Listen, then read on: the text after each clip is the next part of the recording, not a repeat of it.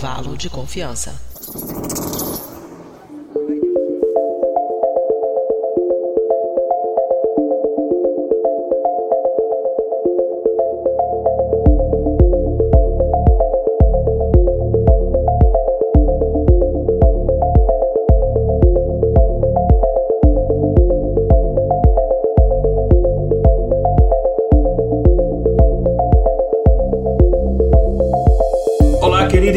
Ouvinte Dobry Den, uh, eu sou Igor Alcântara, nós estamos aqui começando mais um episódio do Intervalo de Confiança, uma distribuição uniforme de pensamento crítico. A gente está começando aqui o Intervalo de Confiança número 36, que é o nosso episódio 81. Eu sei que a gente tem uma contagem meio estranha, né? Porque, enfim, como é que é o episódio 36 e vocês já estão com 81 episódios? É porque vocês sabem que nós temos três programas, né? Esse é o nosso programa principal, é, mas no total nós temos, esse aqui é o nosso é, programa, contando todos, número 81. Bom, enfim, hoje a gente vai falar de um tema que a gente já estava querendo falar há algum certo tempo e vocês vão ver o que, que isso tem a ver com a temática do nosso podcast, tem bastante a ver, por incrível que pareça. Mas o episódio vai começar já já, vou apresentar as pessoas que estão gravando aqui com a gente, mas antes a gente vai só por um breve quadro de recados com a nossa produtora Mariana Lima.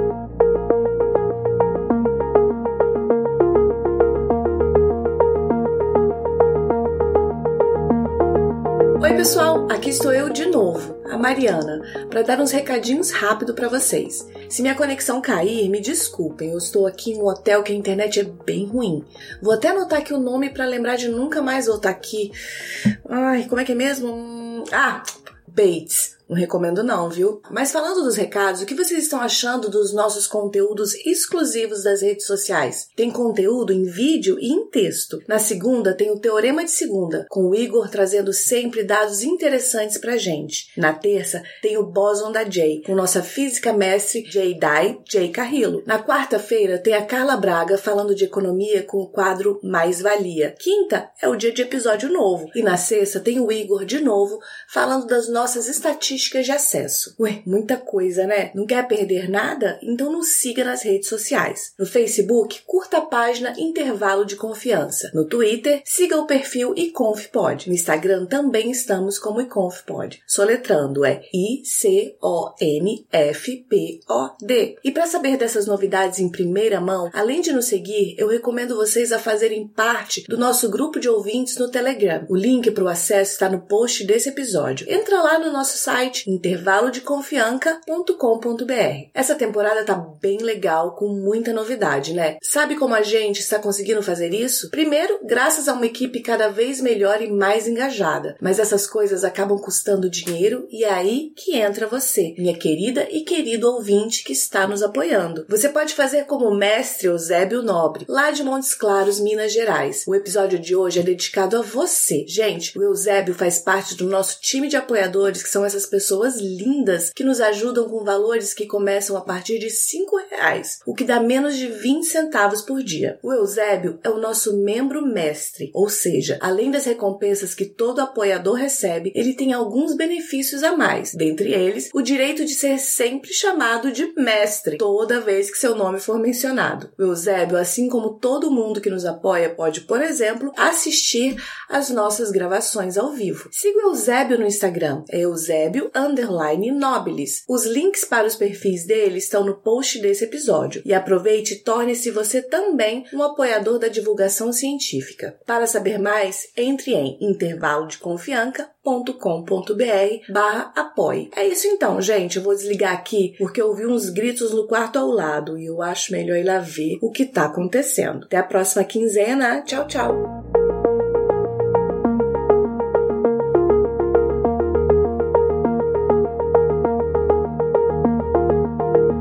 Bom, pessoal, isso aí, é, façam aí o que a Mariana falou. Inclusive, uma das coisas que a Mariana falou foi que você, sendo um dos nossos apoiadores, você pode, além de nos ajudar, você pode assistir as nossas gravações ao vivo, que é que estão fazendo algumas pessoas aqui, é, que estão acompanhando essa gravação aqui ao vivo, inclusive um pouco antes da gravação e tal. Enfim, que tá ouvindo o áudio não tá vendo, mas a gente tá dando até um tchauzinho aqui pela câmera aqui pro pessoal que tá nos acompanhando. É, então, nos ajude aí. E, bom, para participar desse programa aqui, enfim, tem eu, que vocês é, já escutaram a minha voz, o Igor Alcântara, e tá aqui é, a nossa física da Unicamp, enfim, só quem escuta o Mofico vai entender esse meme, a, a nossa mestre Jedi.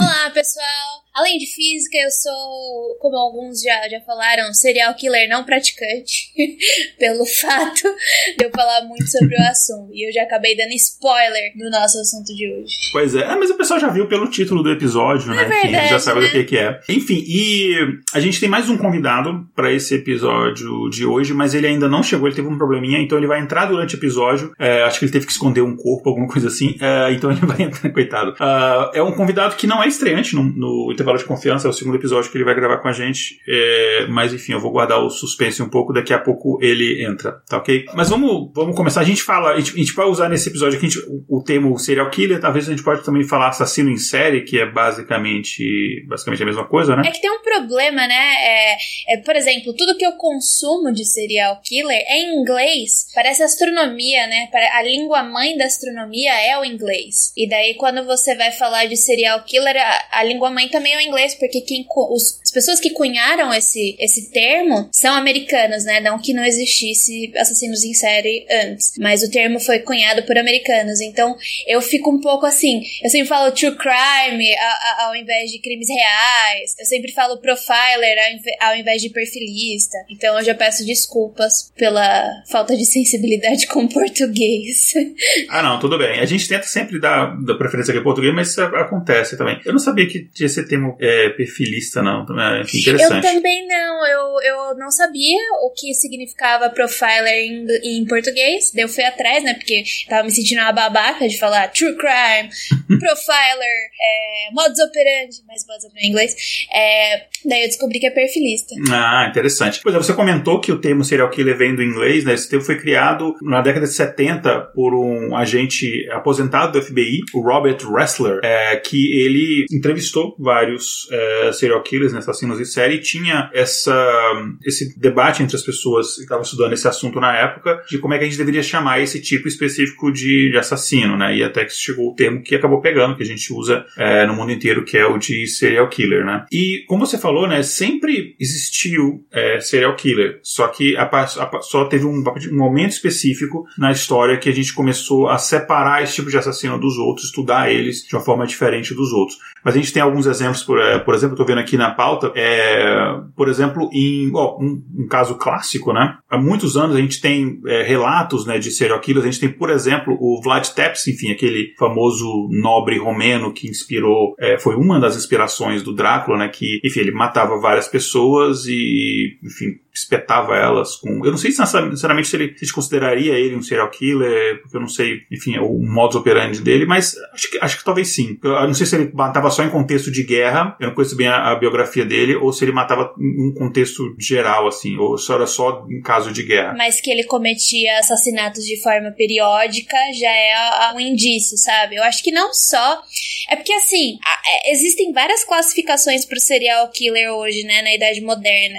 Antigamente, você acabava matando a troco, entre muitas as- aspas, a troco de nada, né? Porque você não tem só guerra, você também tem, tipo, roubo, você tem. não pode cobiçar a mulher do outro. Então, eram outros. é, outras coisas que você acabava morrendo por, né? Então, acho, acho complexo nessa época. É, um outro exemplo que a gente tem também, por exemplo, é o Gilles de Rais, eu não sei se é, se é assim que pronuncia, enfim, e também mais nesse mesmo, nesse mesmo século do, do, do Drácula, né, do, entre aspas aqui, Drácula, né, que matou 140 crianças, cara, é muita gente, 140 crianças. Tem o Erzébet Báthory, não sei se é assim que fala. É minha preferida, é a Elizabeth Bathory, a Condessa Sangrenta.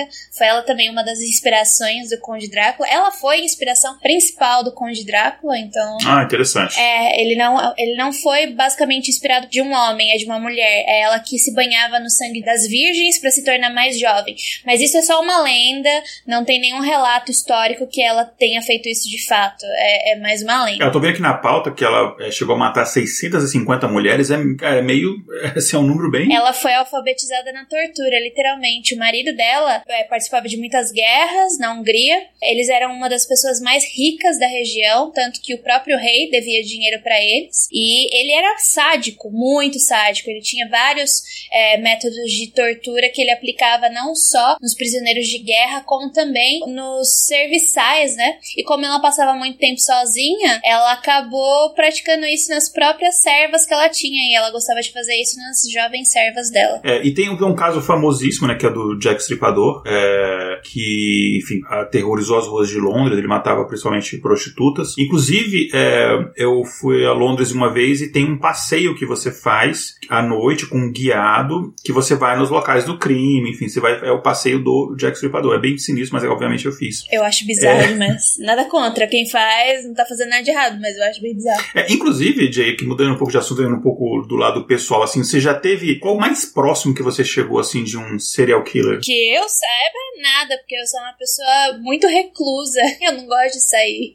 Eu não sou uma pessoa que tá sempre na rua. Acho que eu, sei lá, se eu não tava na minha casa, eu tava na, na minha salinha na Unicamp estudando. Então, eu não sou uma pessoa de muita interação. Então, eu acho que não. Ou então, não sei. Eu já fui assaltada algumas vezes, vai saber, né? Eu tive muito perto de um, é, sem saber. Eu não vou alongar com uma história longa, mas é, minha primeira viagem aqui para os Estados Unidos, 2004, eu tava num quarto de hotel e aí, enfim, basicamente o quarto. Essa história é muito longa, então eu vou resumir. O quarto que tava na minha frente tinha acontecido um crime. E aí eu fui interrogado pelo FBI e tal. Eu, inclusive, passei a noite achando que o FBI ia achar que tinha sido eu, porque eles ah, não vão achar o culpado e vão culpar o, o, o brasileiro. O estrangeiro. Mas encurtando a história, na verdade, a vítima, quem tinha morrido, era um serial killer. Foi morto por um agente do FBI que estava perseguindo o cara em vários estados e teve uma pista lá que chegou e, e matou esse cara. O cara estava no quarto exatamente na minha frente. Você lembra que serial killer foi? Isso eu não lembro mais. Esse foi em 2004. Onde você tava? Foi em Braintree, na região de Boston. Chama Braintree a cidade. Ah, Bo Boston é ali Michigan? Não, é Massachusetts, lá no Nova ah, Inglaterra. desculpa, Michigan não, é Massachusetts. Não, é um antro, viu? É um antro de serial killer. Eu consigo, eu consigo citar uns cinco serial killers que tinha ali. É, a Mariana, a nossa produtora, que também agora tá como ouvinte aqui, ela comentou aqui nos comentários que o Museu da Morte em, em Los Angeles é um bom passeio para quem gosta do tema. É verdade. Fica lá na Hollywood Boulevard, o Museu da Morte, lá é, em Los Angeles, é um passeio bacana para quem foi em Los Angeles. Enfim, vamos aqui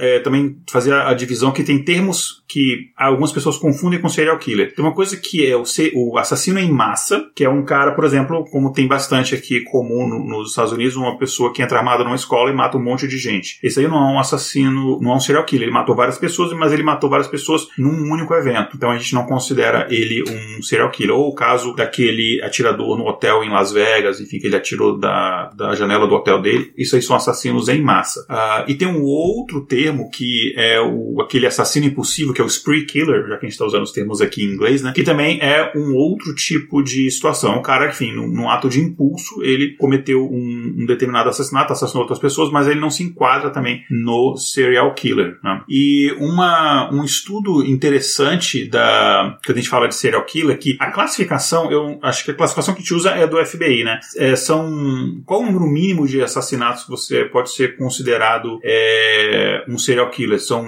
é, dois já é considerado um serial killer? Acho que sim, né? Dois, é a partir de dois. Quando você já mata duas pessoas, você já é considerado um serial killer. Mas daí existe outros fatores também. Não é tipo, matou duas pessoas, você já é um serial killer. Porque pode acontecer de você ser um spree killer e ter matado duas pessoas, entendeu? Então precisa ter todo o ritual, entre muitas aspas, porque essa palavra é péssima. é toda a. a tem o modus operandi, né? O modus operandi do serial killer tem que ter a assinatura do, ser, do serial killer e muitas vezes ele é motivado por alguma coisa, ele tem algum trigger, ele tem algum gatilho que vai fazer com que aquilo aconteça. Essa é mais especificação do serial killer. E tem alguma, algum tipo de critério em relação ao espaçamento entre os crimes? Eles não, não eles têm que acontecer necessariamente em datas diferentes ou não? Eu acho isso uma grande incógnita, porque é assim, acontece de matar duas pessoas no espaço de tempo curto, daí ele entra naquele platô de não matar ninguém, daí entra muitos, muitos poréns, né?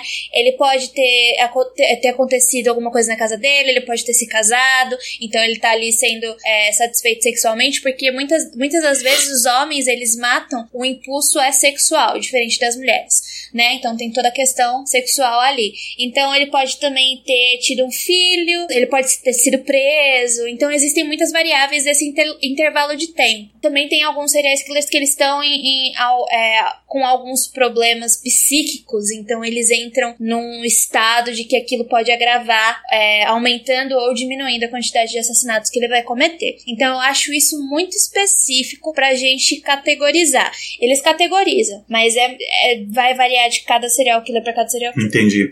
É, um dado interessante que eu peguei aqui, uma estatística interessante, já que a gente, é, enfim, fala bastante de estatística, né?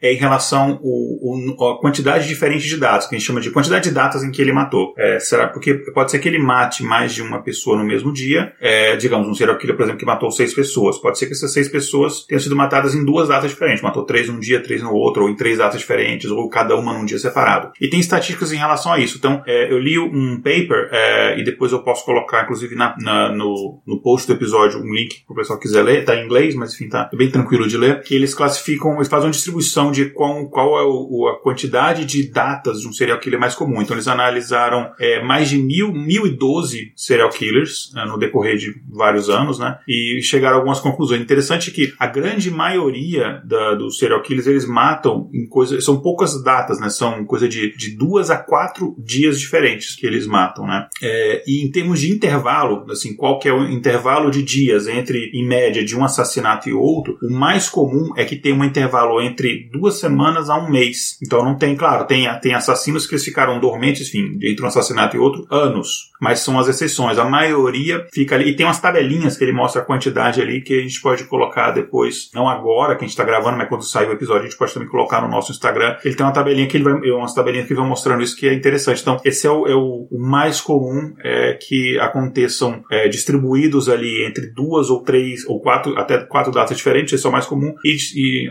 espaçamento ali entre duas semanas a, a, um mês entre essas datas, né? Um grande exemplo de pessoas que, de uma, um serial killer que ficou dormente durante muito tempo foi o Gold, Golden State Killer, né? Ele parou de matar, daí uma filha nasceu, ele voltou a, a matar, daí ele parou. Daí outra filha nasceu e ele acabou matando de novo. Até ele totalmente. Ele parou, porque ele ficou muito velho e não, não deu mais conta. E ele não foi pego nessa época, então. Aposentou. É, é porque, então, caso dele específico, a gente tem uma baixa de hormônios, porque como ele era um estuprador em série, depois ele se graduou para serial killer, é, o crime dele estava muito associado a estupro. Então, conforme você vai envelhecendo, você vai perdendo essa carga de testosterona. Eu acho que é testosterona, né?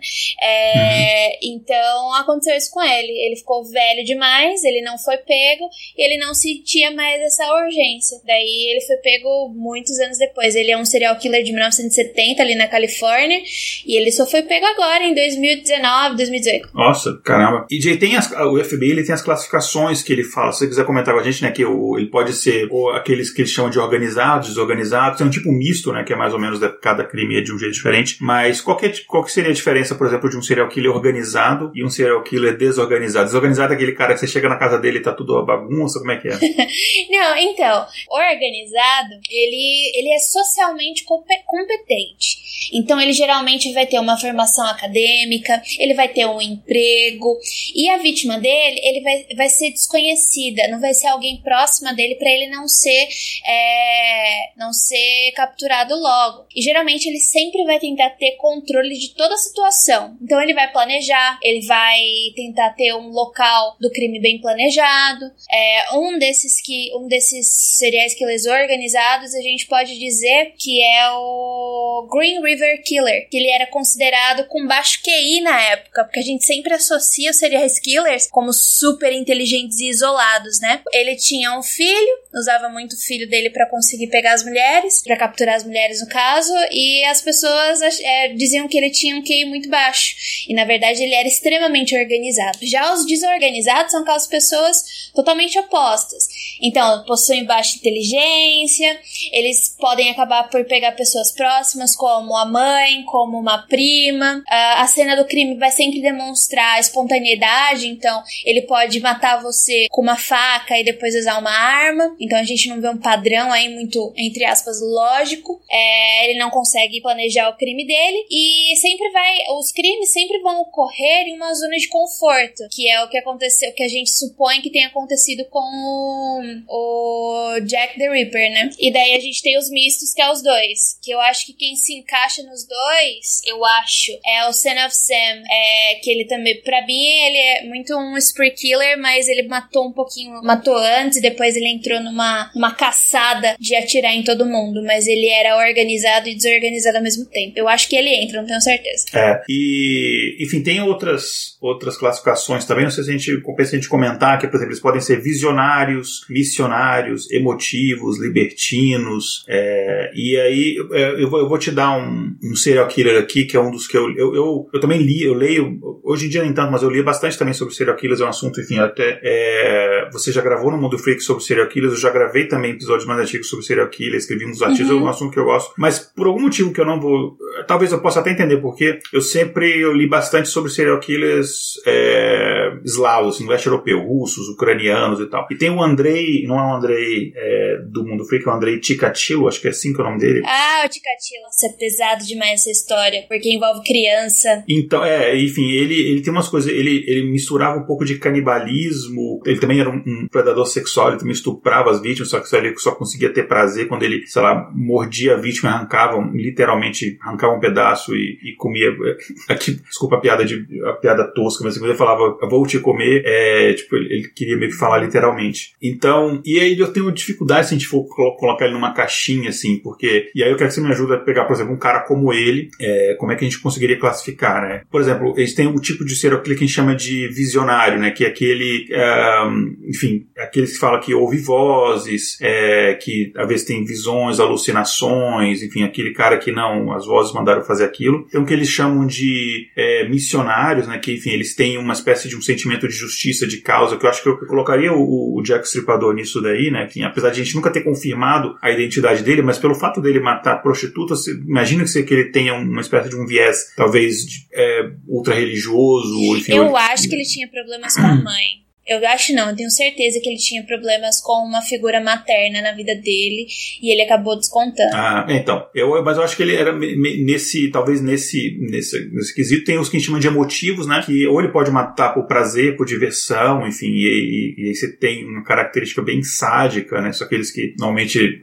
é, a vítima sofre mais para poder morrer. E você tem os libertinos, que são aqueles que estão muito relacionados a crimes é, sexuais. Uhum. E eu, cara, o Ticatilo, por exemplo, que é o exemplo que eu citei, que é um dos cinco que sempre, quando eu li as histórias dele, é um, é um que de fato me aterrorizava em pensar uma pessoa uhum. insana. Eu consigo classificar ele praticamente em quase todas as categorias. Missionário, talvez eu não sei, mas visionário sim, porque ele tinha esse. Eu não sei se ele tentava, se relatava esse negócio de ouvir vozes e tal, para tentar então. é, escapar de uma pena de morte, mas ele, ele, ele tinha. E ele, você via que ele tinha um sadismo naquilo também de matar, mas é também um crimes sexuais, né? E é complicado você encaixar nessas caixinhas, né? É por isso que eu não concordo tanto com essas caixinhas, porque não estou falando que todas as pessoas que passam por problemas na vida, problemas e pressões que a vida coloca na gente, vão se tornar assassinos em série. Mas a gente tem vários serial killers que teve problemas com a separação dos pais e aquilo do, doeu muito neles, e daí é, foi se envolvendo em situações da vida que não ajudaram e etc. Quando a gente fala do Ticatilho, ele foi assombrado por uma história do irmão dele, de que esse irmão ele tinha morrido, mas ele tinha sido canibalizado. Então, você fica imaginando uma criança do qual conta uma história para ela que o seu irmão mais velho foi canibalizado. É um para mim seria extremamente traumatizante. Se coisas menores são traumatizantes, você entendeu? É, quando você não tem um apoio psicológico para criança, é a mesma coisa de, por exemplo, você contar a história do velho do saco e você aterroriza a criança e a criança ela vive com medo, você entendeu? Ela qualquer barulhinho que, que ela ouve, ela tem medo. Eu, por exemplo, a minha criação não foi assim. Eu não criei, por exemplo, com medo de velho do saco, com medo de que alguém fosse me levar se eu não fosse bem comportada e por aí vai. Então, isso nunca existiu na minha vida. Mas imagina que para você se comportar, sua mãe pega e fala, fala: "Olha, toma cuidado porque o seu irmão mais velho comeram ele. Aquilo pode dar muitos, muitos problemas na cabeça da criança que está em desenvolvimento. E fora que a gente está falando de catilho, década de 30, década de. de que eu não tenho certeza, mas eu, ele era da Rose. Acho que é um pouco anterior. Não. Ele é, ele é ucraniano ucraniano, isso tem muito tempo que eu li sobre ele, então eu tô pegando a memória aqui. Ele era ucraniano, mas os crimes dele aconteceram entre Rússia e Ucrânia. Sim, mas eu acho que ele é da década de 30, década de 40, porque eu lembro que ele hum. que ele, é, ele ele tinha problemas sexuais, a sexual dele ativa e ele não conseguia ser ativo. E ele descobriu que é, o que dava a, aquela sensação boa do sexo era esfaquear uma pessoa. Então, muito dos, dos assassinatos dele foram esfaqueando. Então, a gente tem o crime aí envolvendo atos fálicos.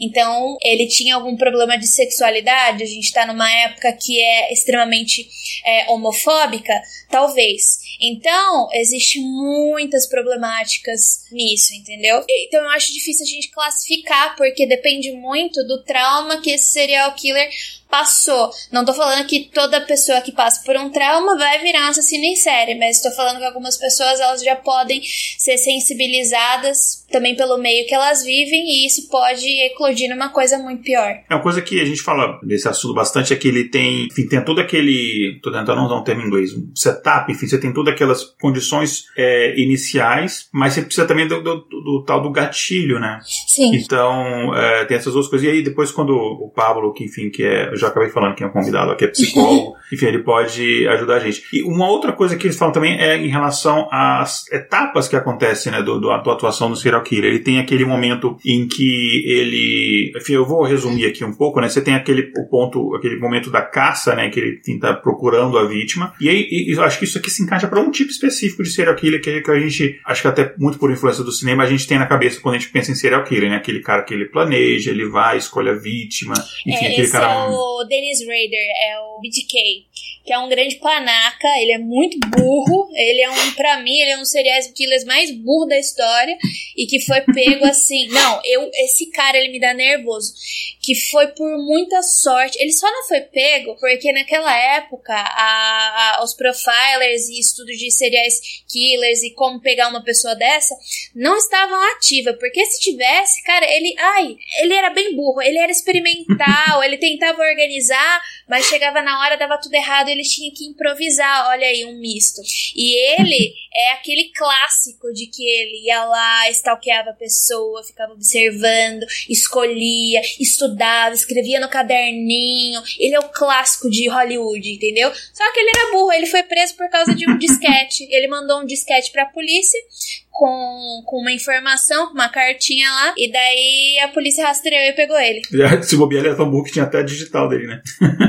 mas ele tem essa fase, aí ele tem a fase em que ele, ele pega a vítima, né? Enfim, ele ilude a vítima, ele captura a vítima, ele comete aquele crime, enfim. E depois, normalmente, depois ele tem uma fase em que, após o crime, né? Que pode, pode durar alguns dias ou até mais tempo, até ele voltar a. Enfim, que ele tem todo aquele momento de euforia, até ele voltar a atacar. E, e os relatos que a gente vê é que depois que ele comete o crime, de, depois de. Aí depende de cada um, pode ser a, a, dias ou mesmo horas depois, ele é tudo aquele momento de euforia que é quando ele está cometendo o crime, aquilo passa. E aí dá o oposto, né? Dá aquele momento assim de depressão forte. O que me lembra muito o efeito de algumas drogas, como por exemplo cocaína, né? Que as pessoas citam muito isso, né? Que você tem aquele momento quando você está sob o efeito da droga, é, você está naquele estado máximo de euforia, depois que toda a dopamina do seu corpo foi consumida, você entra no oposto, que é aquele estado de depressão máxima. Jeffrey Dahmer acontecia que ele tinha apagões enquanto ele matava as pessoas. Ou seja, era tão o pico de adrenalina era tão alto que ele é, acontecia tipo, sabe quando o seu, o seu cérebro passa por uma situação muito tão traumatizante e ela desliga? Acontecia isso uhum. com ele quando ele matava as pessoas e ele não lembrava. Lógico que depois, quando ele começou a, a torturar e a canibalizar as pessoas, ele sabia o que ele estava fazendo. Mas nos primeiros assassinatos dele era exatamente isso que acontecia. Era um pico tão alto de, de vários hormônios ali dentro do, do, do corpo dele, né? Que ele esquecia e daí ele desmaiava e ele se sentia exatamente assim assim, como você descreveu, no uso de uma droga tipo a cocaína. É uma coisa, por exemplo, que a cocaína, um dos fatores que leva, por exemplo, a cocaína a viciar, as pessoas que acabam se viciando em cocaína, é exatamente esse período que acontece de depressão, que a pessoa ela, ela se lembra daquele período de, de euforia e aí depois ela entra naquele período bem para baixo ali. Depressivo, é bem depressivo, né? E ela sabe, olha, se eu usar mais uma vez essa droga, eu vou voltar aquele período, vai passar essa depressão. Ela não consegue lidar com aquele momento é, de depressão injeção e a pessoa vai lá e usa a droga mais uma vez e usa mais uma vez e quanto mais você vai usar essa droga, mais você está é, aumentando a probabilidade do seu corpo é, precisar de doses maiores e acabar se, é, é, criando uma dependência química. E, enfim, eu não sou um psicólogo ou médico no assunto, eu só li bastante sobre isso, mas me parece que é um, pode ser alguma coisa é, parecida, né? ele quer retornar a essa sensação de euforia e aí tem essa coisa de matar. Ah, o Ticatilha, o Ticatilha, né? Ele não tinha o prazer dele durante o sexo e ele conseguia ter o ápice dele enquanto ele matava as pessoas. De preferência esfaqueando. E era isso. Sim. Por isso que ele precisava fazer isso sempre. Começou o período de tempo entre matar as, cri as crianças, né, que tem menores de idade, foi ficando menor. Daí ele foi pego. É, ele matava adolescente, ele matava assim, era bem. É, ele é, tinha uma floresta ali na época que ele conseguia uhum. ludibriar as pessoas oferecendo comida quente, ou então algum tipo de bebida. E daí levava as pessoas pra lá e matava. É. A gente tá falando bastante do. Obviamente, né? O episódio é sobre serial killers. A gente tá falando, obviamente, bastante do ponto de vista do serial killer. Mas também tem um ponto de vista da vítima, né? O, cada tipo de, de serial killer ele tem um. Quer dizer, não todos, né? Mas é, a gente vê muito comum o serial killer que ele tem uma espécie de um perfil, um padrão de vítima, né? Você vê que as vítimas normalmente elas seguem um padrão. Então, como você falou, por exemplo, o, o Andrei Ticatilo, não? Eram mulheres jovens, era a grande maioria das vítimas dele. É, acho que a primeira não era, era jovem, mas não era tipo adolescente, era um pouco mais, acho que era uma professora, se eu não me engano. Isso eu tô lembrando de cabeça porque tem muitos anos que eu li sobre ele, é, tem tempo que eu não leio mais. Mas você. E, e outros você, como a gente citou, o Jack Stripador, que eram, eram prostitutas é, e. Prostitutas, na realidade, Igor, são o grande pivô da maior parte dos serial killers. Porque existe um porém. Para a sociedade, as prostitutas são consideradas menos mortas. Ninguém é, se importa com a morte delas, porque é, a sociedade. Deixa eu deixar bem claro que não é Jane dizendo, e sim, sim, como a sociedade se comporta em relação a homossexuais, a prostitutas. Eles são considerados descartáveis, né? São, são considerados descartáveis e geralmente eles são os alvos. Por quê? Porque a polícia, primeiro, não tem ninguém para falar que essa pessoa tá desaparecida, né? Porque geralmente essas pessoas são marginalizadas e elas sentem vergonhas de quem elas são, que não deveriam, e acabam se isolando da família por às vezes a família sente vergonha, ou então a própria pessoa sente vergonha do que ela se tornou. De novo, não deveria. E fora o grande preconceito que a polícia tem, né? Ah, mas ela é prostituta, deve estar tá por aí, ela quis sumir. Ou então, ah, mas é homossexual, deve estar tá por aí curtindo a vida. A gente tem esses casos até com adolescentes desaparecidos. Muitos policiais acham que ah, esse adolescente fugiu de casa e que a qualquer momento ele vai estar de volta. E com a não procura desses adolescentes acaba culminando na morte, né? Se você tivesse procurado antes, talvez você poderia ter evitado algumas coisas. Então, o grande pivô desses é, serial killers geralmente são prostitutas, homossexuais, crianças perdidas ou crianças. Então, é o grande pivô. É interessante você citar essa questão da, da polícia falar, ah, mas ele, ele fugiu e vai voltar. É um dado não diretamente relacionado, mas um dado interessante que a chance de você encontrar uma pessoa desaparecida ela reduz pela metade após é, 24 horas. É, por isso, aqui nos Estados Unidos tem um negócio muito bacana que eles chamam de Amber Alert. E esse Amber Alert é por causa de uma menina chamada Amber. E é um sistema muito bacana, assim, de como isso é conectado, que toda vez que uma reportado que uma criança desapareceu, cresceu, é, e uma criança, enfim, qualquer pessoa menor de idade, eles consideram uma criança. É, todas as pessoas, num, num, ou no estado ou naquela região, elas recebem uma mensagem. Você pode estar fazendo o que você quiser. Você recebe no celular, nas televisões, você pode assistir em qualquer canal, você pode estar jogando PlayStation, não está nem vendo televisão. Vai aparecer na sua televisão um alarme Lumber Alert, criança, ele não vai, não vai expor o nome da criança, mas fala, a criança desapareceu na região tal, aí fala assim, ó, o carro, é, ela sumiu, se a informação do carro, um carro tal e placa tal. E ele avisa para todas as pessoas. E foi por causa de um caso, não está relacionado a serial killer, mas um caso de uma, de uma menina é, chamada Amber, não lembro o nome dela, foi nos anos 90, que ela desapareceu e o carro com que ela estava passou por diversas blitz policiais que estavam investigando outras coisas. E ele passou por diversas blitz saiu do estado, enfim, depois a menina foi encontrada só o corpo dela. E eles pensaram, pô, se a gente tivesse um sistema que a gente conseguisse avisar rapidamente, é, a vida dela poderia ter sido salva. E aí foi todo feito esse esforço, investimento e tal, para fazer isso daí. Exatamente por isso. Infelizmente, Infelizmente, a gente não tem um sistema parecido no Brasil que vários serial killers poderiam ter sido pegos de forma mais fácil. Com é, certeza. É, com certeza. E várias pessoas desaparecidas poderiam ter sido encontradas ainda com vida, né? E rapidamente. Enfim, em relação à, à vítima,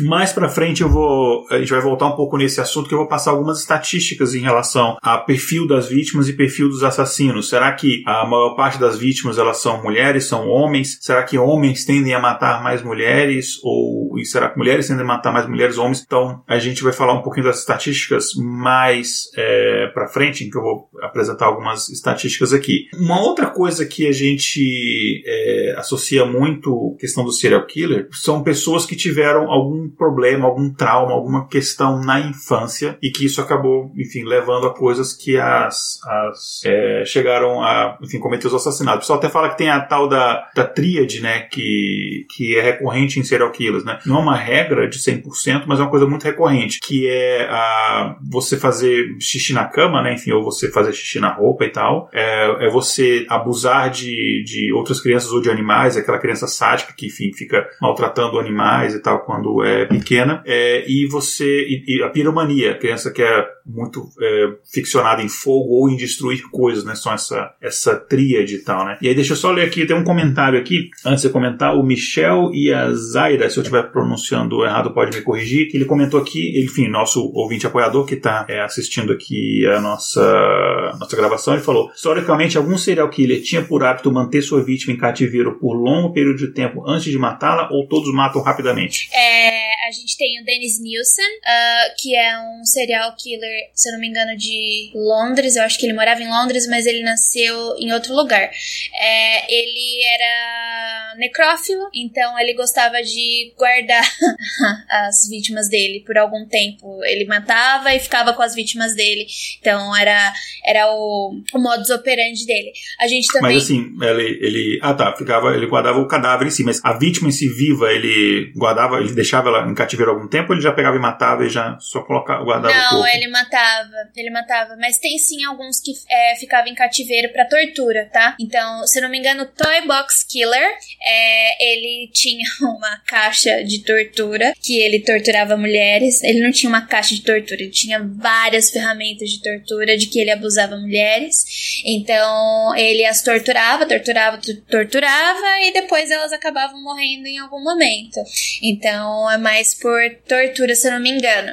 É, tem alguns mais específicos que, tipo, sequestrou uma pessoa e acabou matando. Eu escutei um recentemente que ele fazia, esqueci o nome dele agora, mas ele fazia isso com garotos e ele já praticava tortura em animais quando mais novo. Daí, o que aconteceu foi, ele queria ver até onde ele conseguia infligir tortura nesses garotos. Só que ele acabava matando, daí ele não conseguia ficar com eles durante muito tempo, mas a ideia dele era ficar por mais tempo com essas pessoas. Então tem sim, historicamente tem sim, eles não matam rapidamente assim. Geralmente quando você mata é mais uma questão de você não ser pego. Em algumas situações desse serial killer, apareceu alguém na casa dele e ele acabou matando logo a pessoa para ele não ser pego e descartando logo do corpo. Então tem sim serial killers que mantêm suas vítimas em cativeiro. É, uma outra pergunta aqui, enfim, meio de improviso que eu vou fazer para você, Jay. Um, você sabe se tem, se a maioria, o local de, de crime, você sabe se tem algum estudo em relação a isso? A maioria maioria é, mata no local, na própria casa? Acho que não, a maioria mata fora da própria casa, né? Tem algumas pessoas, alguns cereais que gostam de tortura, que, que se identificam com a tortura ou com a necrofilia, é que eles fazem a casa deles. Por exemplo, a gente tem o A.J. Holmes, que ele fez a casa de, de, de, de, assassinatos dele, né? O clássico, que é o de Chicago.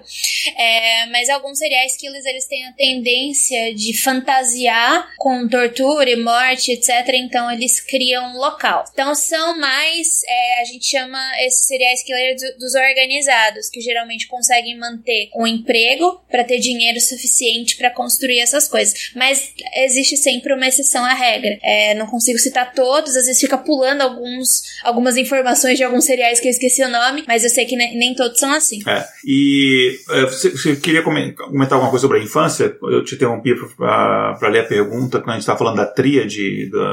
Ah, é, é o que eu ia falar que essa tríade, ela até hoje não foi vista ou estudada em mulheres seriais. Então isso é importante. Não conheço, se você conhecer, por favor me diga, mas não conheço nenhuma mulher que tenha essa tríade e seja serial killer. Ela acaba matando por outros motivos. E não tem essa situação. É uma coisa que eu posso estar falando uma grande besteira, é muito provável que eu esteja falando uma grande besteira, eu não sou psicólogo, mas assim, uh, mas o que me, me vem à mente de que a sociedade trata de forma muito diferente homens e mulheres. É tanto que, enfim, a gente está tentando lutar para acabar com o machismo. Uh, então, há de se pensar que a forma como homens e mulheres reagem em relação a várias coisas é também diferente. Em decorrência, acho que até a, a forma de, de, assassinato vem de homens e mulheres é decorrente. Um, um, um, dado que não tem absolutamente nada a ver com isso, mas se a gente fala, por exemplo, que há, há o mito de que homens têm uma tendência maior ao suicídio do que mulheres, mas na verdade não, é simplesmente a quantidade de homens que tentam suicídio é muito parecida com a quantidade de mulheres, só que o método que o homem tenta suicídio é diferente da mulher e do homem é mais efetivo em termos de morte, porque ele tenta dar um tiro, pula de algum lugar alto, e a mulher vai muito para a questão do envenenamento e não, muitas vezes acabam não morrendo.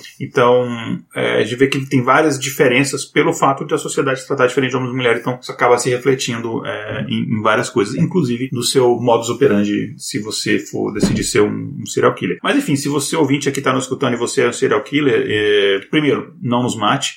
Segundo, não mate. much. If you para deixar bem claro. Terceiro, por favor, não mate. É, e se você, enfim, é, você não necessariamente precisa seguir um modus operandi X ou Y porque você é homem ou mulher, né? Tá? Obviamente isso é brincadeira, tá, gente? Pelo amor de Deus, não tô incentivando ninguém a virar serial killer. É, se vocês virarem serial killer, a Jay coloca vocês lá no laboratório que eles guardam os ETs lá no Unicamp. Vou pegar vocês, hein? É, viu? É, outras características comuns que a gente tem na infância é, por exemplo, devaneios diurnos, é, masturbação compulsiva. Você tem muitas essa questão do, desse distúrbio sexual relacionado a isso, né? Uh, isolamento social, você tem aquelas pessoas que são mitomaníacas ou são assim, mentirosos crônicos, uh, rebeldia, o que, enfim, é, não, detalhes, não adianta você pegar uma característica dessa e falar, ah, fulano vai ser um serial killer. Não, calma, gente. São características que em conjunto são encontradas, mas isso não é um diagnóstico, tá? É, pesadelos constantes é um, é um relato que eu vejo bastante quando você lê sobre serial killers, é, baixa autoestima, é a pessoa é, tem, muito, tem muito serial killer que ele comete pequenos crimes quando ele é criança e esses crimes, enfim, vão, vão é, escalando, né, e vão se tornando cada vez mais graves. Por exemplo, pequenos roubos, coisas assim. É,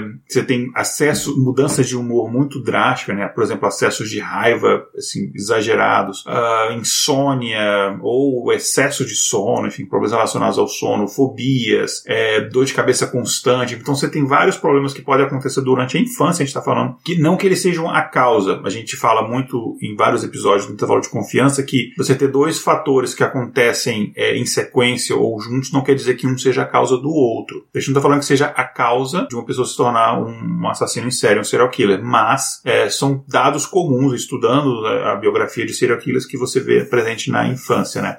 E muitos deles você vê, assim, é, é, é uma quantidade absurda ele, é, de serial killers, eles têm algum problema familiar, algum trauma, algum, alguma questão familiar, algum acontecimento familiar muito grande. Ou tem um pai ausente, ou teve algum crime na família, ou o pai que é, batia ou abusava da mãe, ou ele mesmo apanhava do, é, dos pais. E você sempre tem, você tem essa questão traumática na infância bastante, é, bastante comum. Tem a, um dado que eles dizem que 82% né, do, do, das pessoas classificadas como serial killers sofreram algum tipo de abuso na infância, seja sexual, físico, emocional, ou seja, abandono, é, enfim, então isso é uma coisa bastante comum. Mais uma vez, a gente está dizendo que isso é uma causa, você pode passar por esses problemas e não se tornar um serial killer, mas pode ser um, um gatilho. Mas todos eles é que é. assim, é, todo mundo passa por isso. E, mas nem todo mundo vira serial killer. Mas todo serial killer passou por uma situação dessa. Então, é muito raro achar um serial killer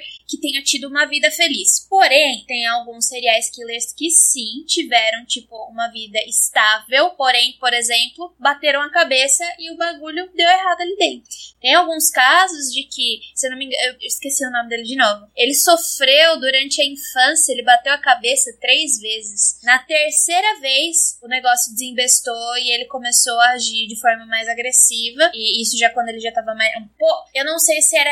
O que aconteceu foi traumatismo quando era criança, adolescente. Quando ele tava já chegando em um jovem adulto, ele bateu mais uma vez e parece que o negócio deu errado. Também tem um outro serial killer que ele teve um problema no ouvido. E daí era uma família, é, mais ou menos na década de 20 ou 1910, alguma coisa do gênero. A família era muito pobre, eles tinham muitos filhos e os filhos traziam renda para casa. O filho mais velho acabou ficando com otite, problema no ouvido. E para eles sararem, jogaram água fervendo no ouvido da criança para ver se melhorava, porque, né, água quente tira o que tá de ruim na ferida, né? Só que jogaram na cabeça da criança. E nem tudo tá desenvolvido ali na, na cabeça da criança quando ela é criança. E daí foi daí para pior, parece que deu problema mesmo. isso lembra, isso lembra minha mãe, é, que quando eu era criança eu tava com um piolho, ela, enfim, primeiro filho, ela não sabia nada, era muito jovem. Ela botou veneno de barata no meu cabelo, ainda cobriu com a touca. E no, vizinho também, que dava, brincava comigo. É, Aí é só acho que meu avô chegou, ele, você tá doida? O que você tá fazendo? Então, é... imagina uma mãe solteira que não tem assistência. Tá entendendo? Imagina essa família po pobre que não, eles não tinham dinheiro para levar o filho mais velho pro médico, entendeu? Uhum. E daí o que aconteceu? Eles jogaram água quente, óbvio que deu problema, a criança tava quase morrendo. Tá vendo? Defenda o SUS, você pode salvar vidas, inclusive evitando psicopatas. Pois é, daí levaram pro médico, daí gastaram toda a fortuna que a, que a, que a família não tinha no médico e o que aconteceu? O pai começou a maltratar mais ainda o filho. Então ele foi internalizando daquilo. Então, é um conjunto de problemas que eu acho que, principalmente quando acontece na infância, que é a questão de desenvolvimento, daí tinha que ter um psicólogo aqui pra falar, porque eu só estou falando. Primeiro, não sou perfilista, não sou nada, eu sou física e eu sou muito entusiasta desse assunto. Eu gosto bastante, então eu leio muitos artigos, muitos livros, consumo bastante. É, então, é, tudo isso que eu estou falando é o que eu li, então eu posso estar errada, não sou profissional no assunto. Mas eu acho que quando esse tipo de coisa acontece, quando você é criança e está se desenvolvendo, desenvolvendo, não só o seu corpinho está se desenvolvendo, assim como a sua psique e o seu psicológico, esse tipo de situação pode e vai afetar muito nas suas decisões e no seu comportamento mais pra frente. É, pequenas coisas, né, na sua infância podem mudar a sua vida drasticamente, assim. Mudam até sua personalidade, não é? Eu acho que, que mudam o jeito que você se comporta com o mundo e como você vê o mundo, né? É, eu sei que, por exemplo, eu vou dar um exemplo pessoal, que, enfim, é mais fácil eu citar um exemplo pessoal, porque, enfim, eu me conheço um pouquinho. Por conta do meu nome, que nem era para ser esse, meu nome era para ser Rafael, né, que era combinado entre meus pais, na hora de registrar, meu pai foi lá e falou, né, eu prefiro Igor, e botou Igor. É, enfim, isso é outro,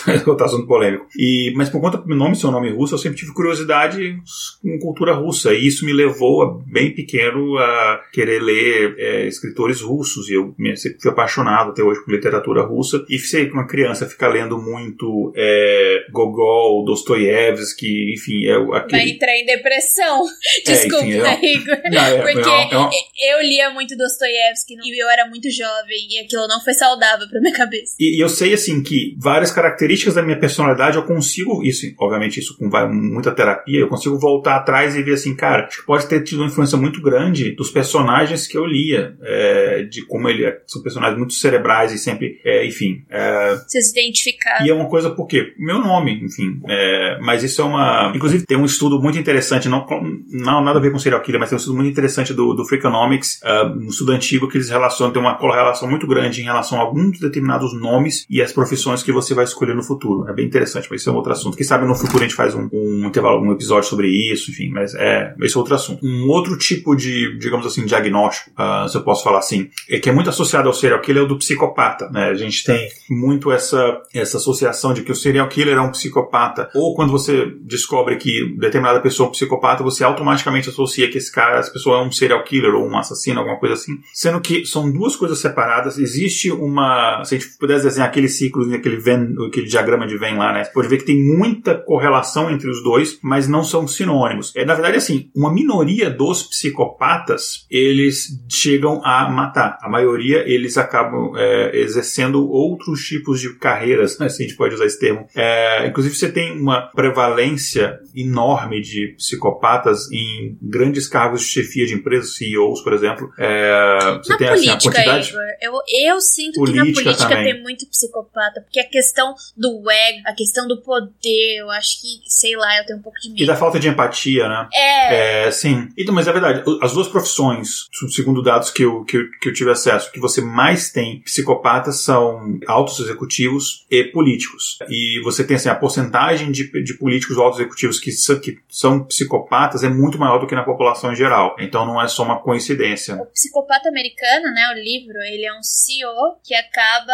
se graduando para serial killer, mas nem to todos CEO, os amigos dele, por exemplo, não se graduam em serial killer. É, no o filme que é um pouco diferente, né? ele era tipo um, um cara da é, um executivo de bolsa de valores, mas não era necessariamente um alto executivo e tal. Então assim, se a gente pegar do lado do psicopata, a grande minoria deles vai de fato se tornar um assassino. Só que do outro lado, é, não é verdade. Você pegar do lado do serial killer, a maioria, não todos, mas a maioria, é, os dados que a gente tem aqui é de 86,5% dos serial killers, eles, eles preenchem é, alguns dos critérios, ou diversos critérios, é, de psicopatia né? E, enfim, alguns, alguns deles você tem alguns traços, mas não o suficiente para você diagnosticar ele como psicopata. Mas enfim, a grande maioria não são todos, mas é, é de fato uma, uma característica que você pensa bem. É, eu, ainda bem, eu nunca matei. Cara, eu não matei nem nenhum, não vou dizer nunca matei nenhum animal, porque enfim, já, já pisei em barata, esse tipo de coisa, né? já matei mosca. Eu tomei um susto aqui agora, tipo, o que, que você matou? Ah, você é carnívoro, né? Você come carne. Sim, não, mas assim, eu tô falando matar, tô dizendo do, do a questão do você, você com as suas próprias mãos executar isso. Eu não é uma coisa que, enfim, nunca fantasiei sobre isso, nesse tipo de coisa, mas eu ia fazer alguma piada com algum político que está no poder atualmente, mas não. Não, que bom enfim, que você. então, eu não tenho é, esse tipo de fantasia, enfim, de. E acho que eu até perdi meu raciocínio agora, porque eu tava, que eu fiquei tão entretido nessa questão de eu nunca tive vontade de matar ninguém. Uh...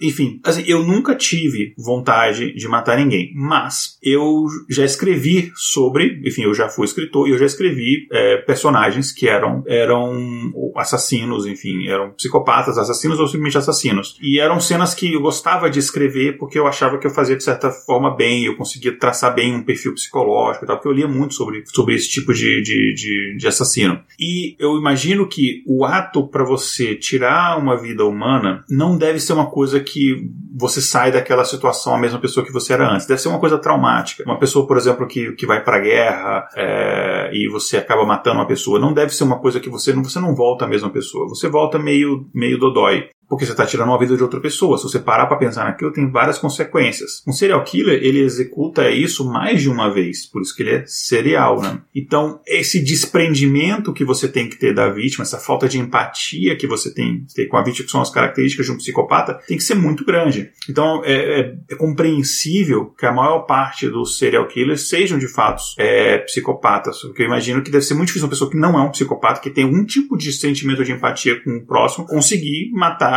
várias pessoas. A não ser que ele tenha um, um, sentido de justiça muito grande, ele acha que ele está melhorando a sociedade, tem um bem maior por trás daquilo, que é uma grande baboseira, é, mas ele acredita naquilo e, enfim, para ele aquilo é verdade. É, eu, na minha percepção, seria muito difícil se você, você ter algum tipo de empatia, você conseguir é, se tornar um serial killer.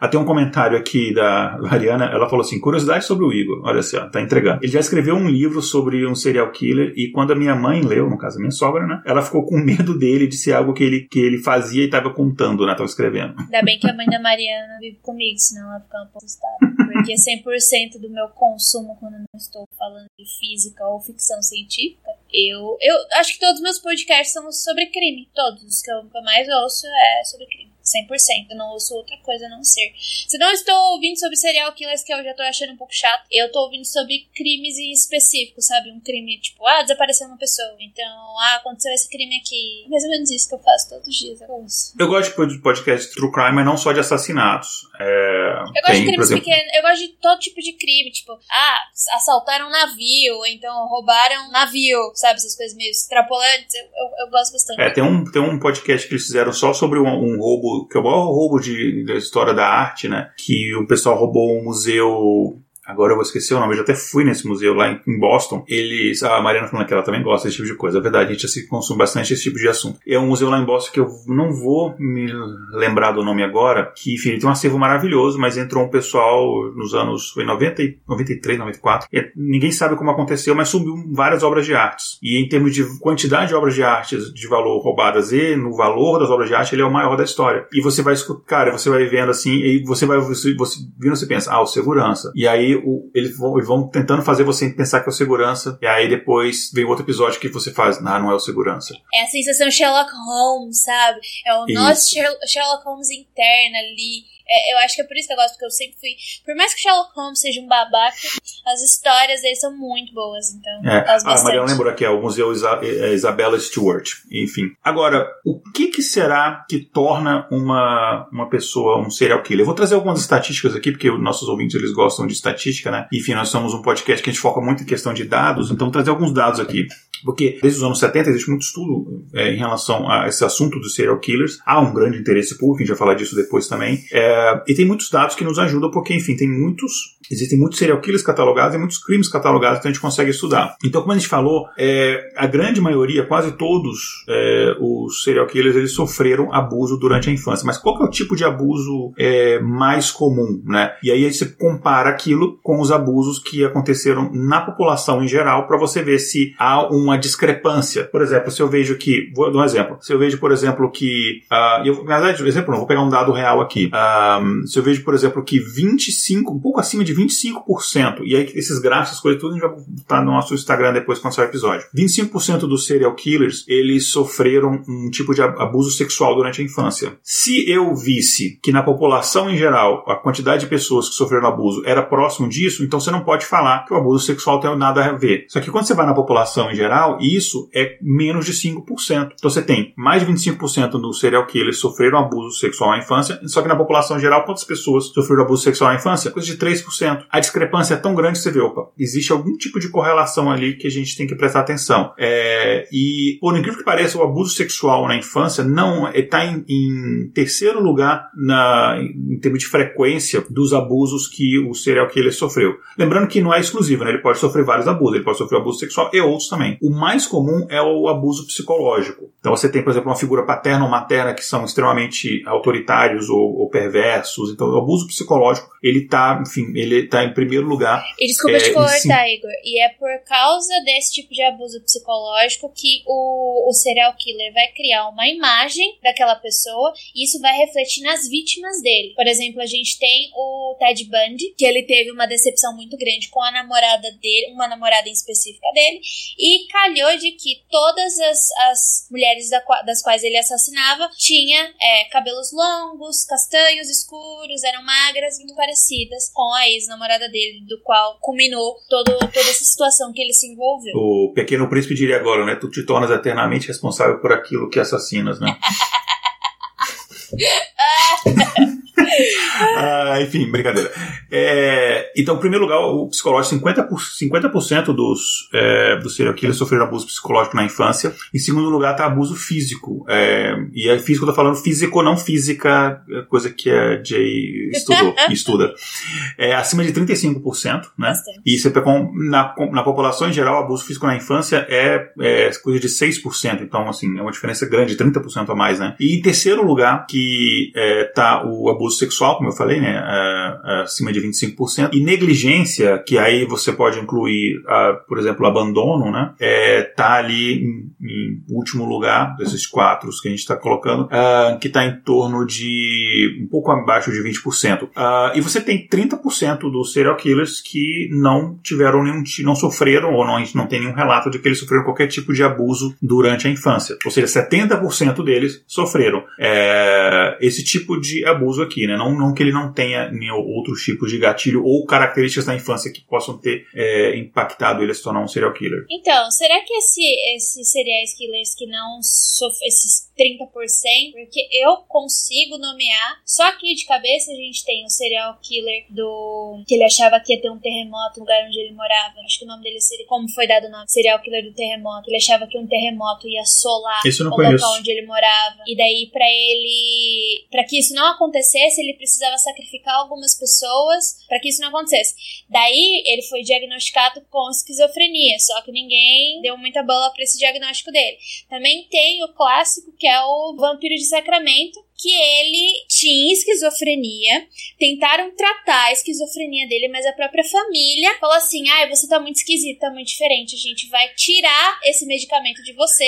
E daí ele deu um surto total, tanto que ele até é, praticou, acho que foi canibalismo e necrofilia, se não me engano. Então, existem muitos serial killers que eles tinham problemas psiquiátricos, os quais não foram tratados, foram negligenciados, eles deram sinais e aquilo não foi, não, fizeram nada. E aí, como é que fica? É isso que eu mais me, me, me deixa mais todo esse assunto sobre serial killer que me deixa mais desconfortável são as doenças psiquiátricas. É, é um negócio surpreendente, de fato. É... Ah, só um update aqui. Ah, recebi uma mensagem agora aqui do Pablo e falou que, é, enfim, deu muito azar no, no computador dele, ele não vai conseguir, tá tudo travado, ele não tá conseguindo fazer funcionar, ele não vai conseguir entrar, infelizmente. Então, é só nós mesmo. Enfim, e ainda nesse ponto, né, o, o que que, o que que gera um serial killer? Como é que se cria um serial killer? De onde eles vivem? Do que se alimentam? Enfim, como é que a gente, como é que uma pessoa se torna um serial killer. Que acho que é importante a gente tentar entender isso. Não estou dizendo que a gente tem uma resposta, mas é importante tentar entender isso para a gente talvez conseguir ou prevenir, né, algum tipo de coisa assim, ou mesmo, enfim, se tem determinadas características que a gente sabe que tem, tão, estão relacionadas a serial killer e você tem está procurando um determinado serial killer, você consegue talvez procurar é, quem,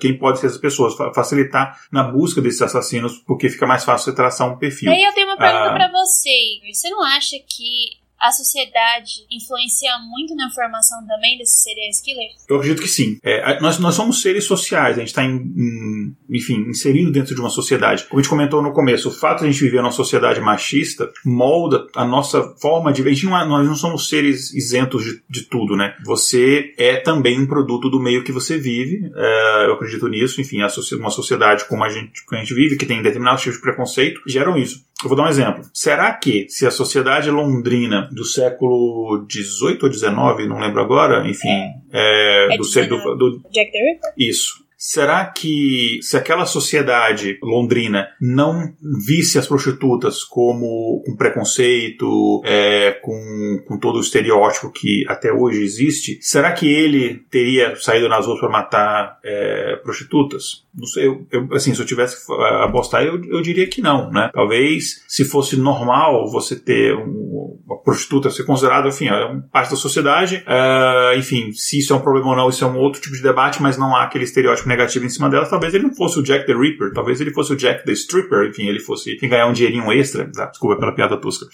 É, mas eu acho que sim, eu acho que molda. A gente vê muito é, nos, nas características de crime. Será que a gente consegue explicar que o fato de um, um, serial killer homem cometer um crime de forma tão diferente de uma serial killer mulher é apenas por uma questão biológica, é, eu acho que não. Mas, por exemplo, a gente está falando da questão da, da sociedade moldar, mas às vezes a mesma pessoa que sofreu as mesmas coisas socialmente e psicologicamente que esse serial killer passou, ela se torna vítima e não o predador. Você entendeu? Porque, por exemplo, a história de muitas prostitutas, né? Não tô dizendo que todas, mas elas têm um passado muito doído. A gente tem Arlene Wurnas, que era uma prostituta e acabou virando uma serial killer. Sendo que a gente tem na história que as prostitutas são as, as vítimas, né? Uhum. Então, eu entro nesse embate, você entendeu? É, eu acho que existem diversos fatores, né? Sim. É, sim. Um outro fator que a gente não tem comprovação ainda disso, que a gente não conseguiu identificar exatamente é, qual é, quais seriam os genes, se existe algum, algum gene relacionado a isso, mas há uma alguns estudos que mostram, em relação à psicopatia especificamente, que a gente sabe que não é sinônimo, mas com a maioria dos serial killers são psicopatas, existem alguns estudos que indicam que pode haver uma predisposição ou genética ou alguma coisa que acontece durante a gestação que, que gera uma pessoa mais propensa à psicopatia. Tanto que, por exemplo, psicopatia é algo incurável, né? Você, você é um psicopata, você vai ser um psicopata para sempre. Não é uma coisa que você vai fazer terapia e você vai conseguir se curar daquilo. Talvez uma terapia te ajude a viver numa sociedade é, de forma produtiva, enfim, mais é, e sem, enfim, passar por cima dos outros, talvez. Há, há, questões biológicas, há a questão do, mas, mas o ambiente, eu acho que tem a, a, sociedade. Quando eu falo sociedade, não é só a sociedade, o ambiente que você cresceu, né? Porque aquele, aquele micro, aquela micro sociedade, aquele núcleo familiar, o, os seus amigos, a escola, a, enfim, os, acho que também influenciam. Mas não é só isso. Eu só queria deixar um disclaimer, tá? Que eu tô usando muito termo prostituta. Eu sei que esse termo é muito preconceituoso e que os, o certo são profissionais do sexo. Eu estou usando esse termo porque é o termo mais usado dentro do, dos artigos dos quais eu leio sobre crimes etc. Mas eu tenho, eu tenho na minha concepção de que eu preciso mudar isso socialmente, de que é, trabalhadoras do sexo é um trabalho como qualquer outro, tá? Eu só queria deixar esse disclaimer aqui do porquê eu estou usando esse termo, só isso.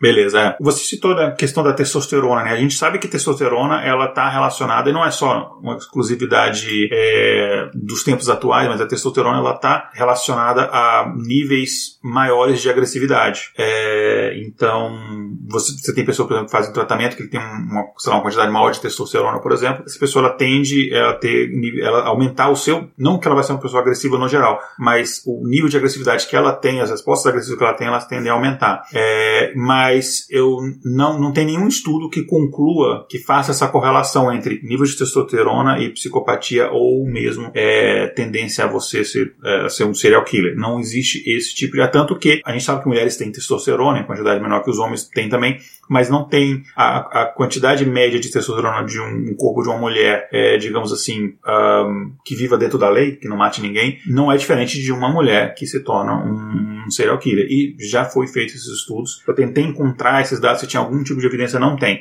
Então, a gente ainda está patinando nisso, é, de encontrar algum tipo de, de evidência física e tal. O que, se, se, a gente encontrasse, eu acho que seria até problemático o uso dessa, dessa informação. Se digamos que a gente descubra, um determinado hormônio, um determinado gene, determinada característica que é extremamente mais presente em serial killers, eu tenho muito medo se a gente não, não, não uma espécie de minority report, né? Você conseguir, de repente, gerar uma, um estereótipo em cima de uma pessoa é, e até essa pessoa saber, nossa, eu tenho isso aqui para ser um serial killer. E a pessoa às vezes até ir por esse lado e nem iria, né? Enfim, é mas isso aqui já tô especulando. Eu, é, eu citei a questão da testosterona porque é uma das teorias para explicar por que o DeAngelo, que é o Golden State, Golden State Killer, parou de matar, porque nem ele sabe explicar por que, que ele parou de matar. Então, na verdade, muitos serial killers eles nem sabem explicar do porquê o porquê eles fazem esse tipo de coisa, né? Eles não têm consciência do porquê que eles fazem isso. Um dos exemplos é o Nilson, que ele era necrófilo. Ele, ele falava assim: Olha, eu não sei por que eu fiz isso, mas eu fazia porque eu me sentia bem. É, então, eu citei essa questão da testosterona porque é uma das hipóteses, entendeu? Mais aceitas pela comunidade. Mas realmente não tem nenhum estudo sobre. Uh, enfim, mas a gente fala muito em serial killer, a gente, o cinema, a maioria mostra bastante é, o serial killer como homem, né? Mas você falou, enfim, existem serial killers mulheres também. É, e só que é, é um fato uh, interessante, eu não saberia, eu não saberia nem explicar o motivo disso, a gente pode especular sobre os motivos, mas é que a grande maioria dos serial killers de fato são homens, apenas 10% deles são mulheres. É, e você quer falar sobre isso? Do, do, do, da diferença do modus operandi, alguma coisa assim? Claro, na verdade, eu me interesso muito mais por assassinas em série, porque tá dentro do contexto que eu trabalho, por exemplo, dentro da, da academia, né? Eu trabalho mulheres na ficção científica. Por que, que a gente só fala dos homens da ficção científica? A gente tem os pais da ficção científica. E por que, que a gente não fala das mulheres que escreveram ficção científica? Então, por que, que a gente só fala dos homens serial killers e não das mulheres, né? E daí eu fui pesquisar e existe bastante assassinas em série. Só que, por exemplo, o modus operandi dela é diferente dos homens. Como a gente estava falando que geralmente, na maior parte das vezes, a motivação do homem, do assassino em série, é sexual, o das mulheres já Pode ter motivos sexuais também, mas elas tendem, por exemplo, a matar pessoas mais próximas, por exemplo, seus maridos, que é os pacientes, elas podem ser enfermeiras e matar seus pacientes, numa espécie de, de redenção, não, de ajudar aquela pessoa a passar por aquela situação difícil. É como se ela estivesse ajudando aquela pessoa, né? É, e os crimes geralmente vão envolver alguma, algum ganho financeiro, que são aquelas mulheres que matam seus maridos por apólice. Sendo que também existem homens que aumentam a apólice de seguro de vida da mulher e acaba matando ela, ou então a família inteira, né? Que são os é, aniquiladores de famílias. É, é isso, inclusive, eles poderiam entrar na, eles podem entrar na categoria de serial killers burros, né? Porque a primeira coisa que a polícia vai ver é isso, né? Quem se beneficiou desse crime? Interessante, um mês antes ele aumentou a apólice e aí, olha. Cara, mas você acredita que a maior parte das mulheres, é, as assassinas em série mais antigas, lá pra 1900, 1930 até, mais ou menos ali na Nanny Doss, que é uma senhorinha que acabou matando todos os, os é, maridos dela que não se encaixavam no príncipe perfeito que ela estava procurando, elas não eram. O que é basicamente 100% dos homens da humanidade? é, ela, elas matavam porque ou elas precisavam de dinheiro, elas queriam ter mais dinheiro, elas queriam ter mais poder né, aquisitivo, ou é porque elas continuavam matando e não eram pegas pelo fato da gente associar a mulher àquela capa de mãe, aquela capa maternal, ela, ela tá com aquela vestimenta de cuidar, de servir, de, de procriar e não de exterminar a vida, e não de ter ganhos pessoais, e não de ter ambição. E a mulher, ela é como qualquer outro ser humano, homem ou mulher, ela tem ambição, ela quer ter coisas para ela, ela vai cobiçar o, o outro, ela é um ser humano normal que vai pecar ou acertar, entendeu? E muitas muitas vezes as mulheres passaram impunes porque elas eram mulheres. E aos olhos da sociedade, elas não queriam fazer isso. Então, eu acho interessantíssimo essa situação. Elas usaram o estereótipo assim, é, em relação a elas ao seu, ao seu proveito. Mas o, a, o, o, modo de, de matar, a técnica, digamos assim, o tipo de arma escolhida, ou enfim, a técnica escolhida também é diferente, né? Em, é, elas gostam mulheres. de usar venenos. Que eu acho, eu acho interessantíssimo, porque o homem que acaba matando, assim, tiro ou com faca, faca ou estrangulando. Eu já acho o estrangulamento mais pessoal, porque não é fácil estrangular uma pessoa. É, você precisa de força, você precisa. Você tá ali em contato cara a cara com a pessoa e demora se não me engano, de 3 a 5 minutos para uma pessoa perder a vida no estrangulamento. Então você tem que ter. Você gasta energia para isso. Já a mulher, ela gosta de matar veneno. E algumas mulheres, exemplo a Nani Doss, ela vai matando aos poucos. Ela não dá uma dose fatal para a pessoa morrer.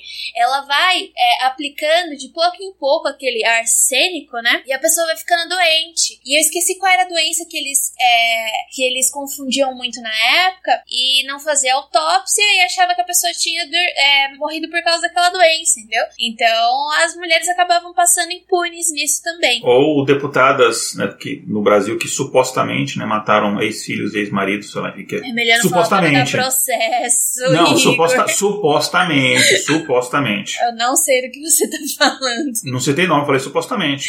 Pode ter sido no século XIX isso, não sei, não tô falando por agora. Pode ser também. É, então, e fora que também tem algo, tem um, uma, duas irmãs egípcias que elas começaram a matar mulheres. Olha só, né? Geralmente a gente acha que as mulheres vão matar homens, mas não, elas matavam mulheres que trabalhavam para elas. Elas tinham uma espécie de casa onde elas também traficavam, mas também tinha ali trabalhadoras do sexo envolvidas. E elas acabavam por matar essas garotas que não pagavam ou que não traziam dinheiro suficiente para elas.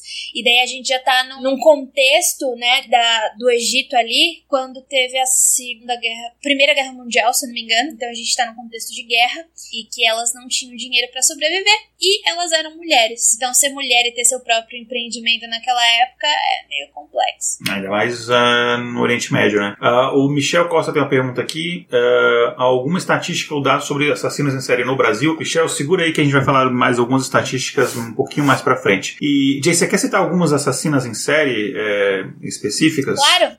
Eu vou falar um pouquinho da Belly Gunis, que ela é uma serial killer americana e ela matou seus pretendentes, maridos e todos os seus filhos e duas filhas. E em datas diferentes, então não foi tudo de uma vez só, ela foi matando aos pouquinhos.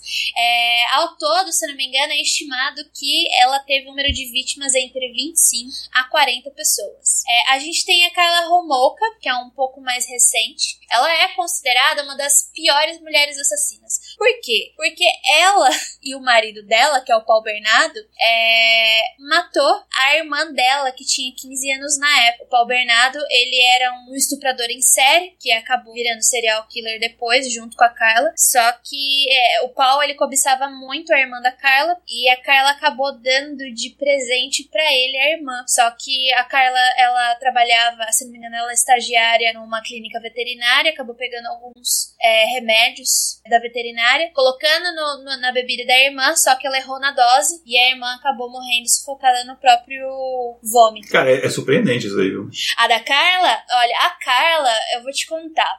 Ela era uma adolescente rebelde, super influenciável na época. Super influenciável, não. Ela era rebelde, só que ela tava tentando se encontrar e infelizmente ela acaba topando com o Paul Bernardo. E o Paul Bernardo, ele era um delinquente e ele já tava em outro lugar. Ele morava em uma cidade e ela morava em outra. Nessa cidade que ele morava, já tava tendo esse problema de estupros em série. E daí, quando ele encontra a Carla, parece que os dois, assim, por causa disso, a gente tem muitos casos de casais que são serial killers, que quando eles se juntam se tornam piores. Que sozinhos, eu não sei se cada um faria uma.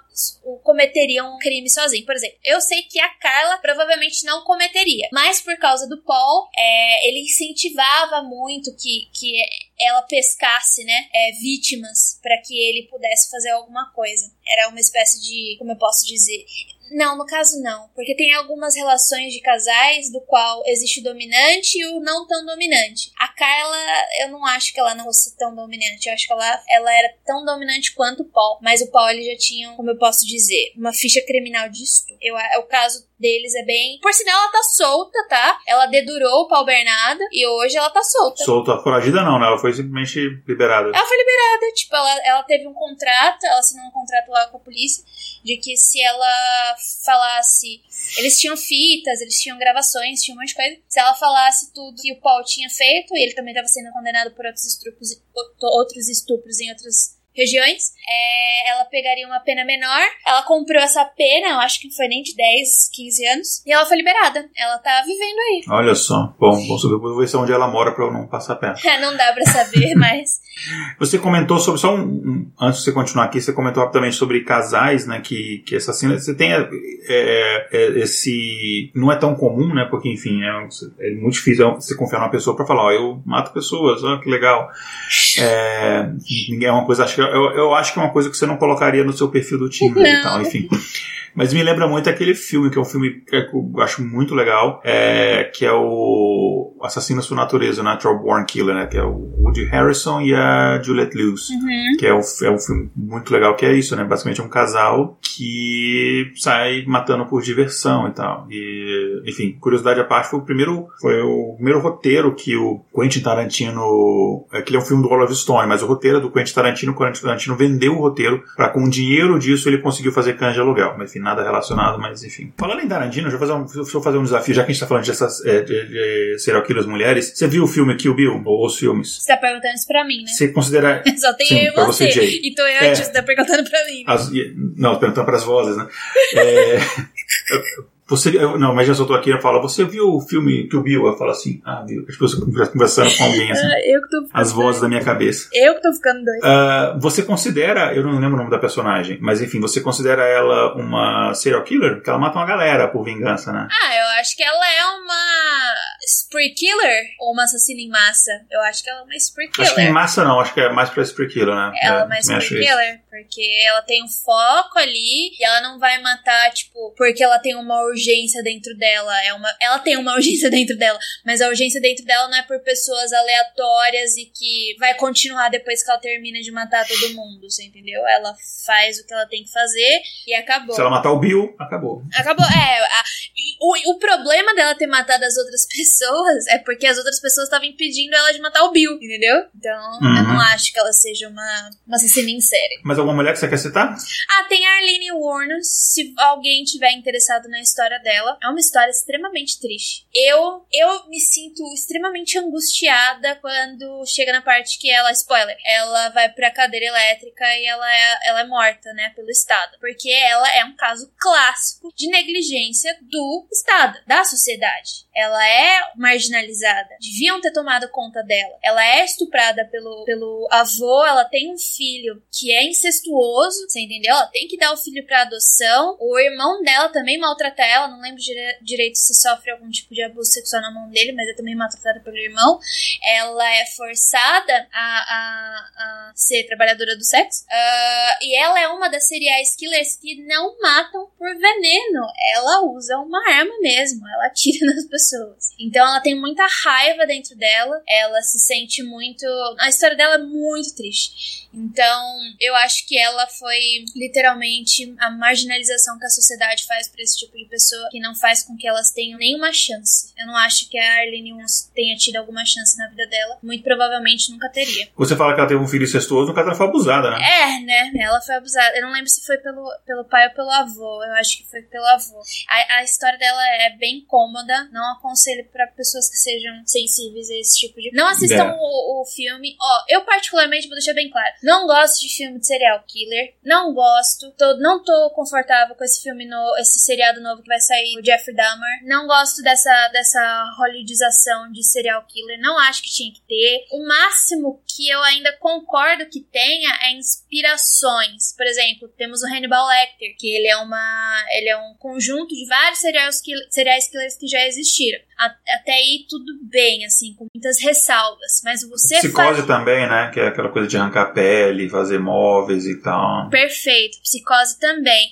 É, o, o, psicopata americano também é uma, uma extrapolação do que é o serial killer. Quando você pega o serial killer e você faz um seriado ou um filme dele, eu já acho problemático porque pode haver um, a questão da romantização. Então aí eu já acho errado porque não tem que romantizar nada. Fez coisa errada, teve que pagar, não importa. Que nem mesmo serial, eu falei dos serial killers que têm problemas psiquiátricos, até eles precisam pagar porque eles fizeram algo que é as normas sociais. Ele não soube viver em sociedade. Ele precisa de uma reabilitação, ele precisa pagar pelo que ele fez. O problema é que o que me incomoda é que muitas vezes a gente só coloca culpa nele. Ele foi culpado, claro, mas quais foram as outras instituições que também são responsáveis pela gente, né? Porque a gente tem instituições que são responsáveis pela, pela gente, o Estado é responsável pelo nosso bem-estar, né? O que, que faltou? Então, eu não concordo, eu particularmente não assisto, não dou meu dinheiro para essas coisas. Gosto de ler livros e ouvir podcasts, que é o que eu mais é, consumo, e ver documentários, dos quais não tem viés. É aquilo que só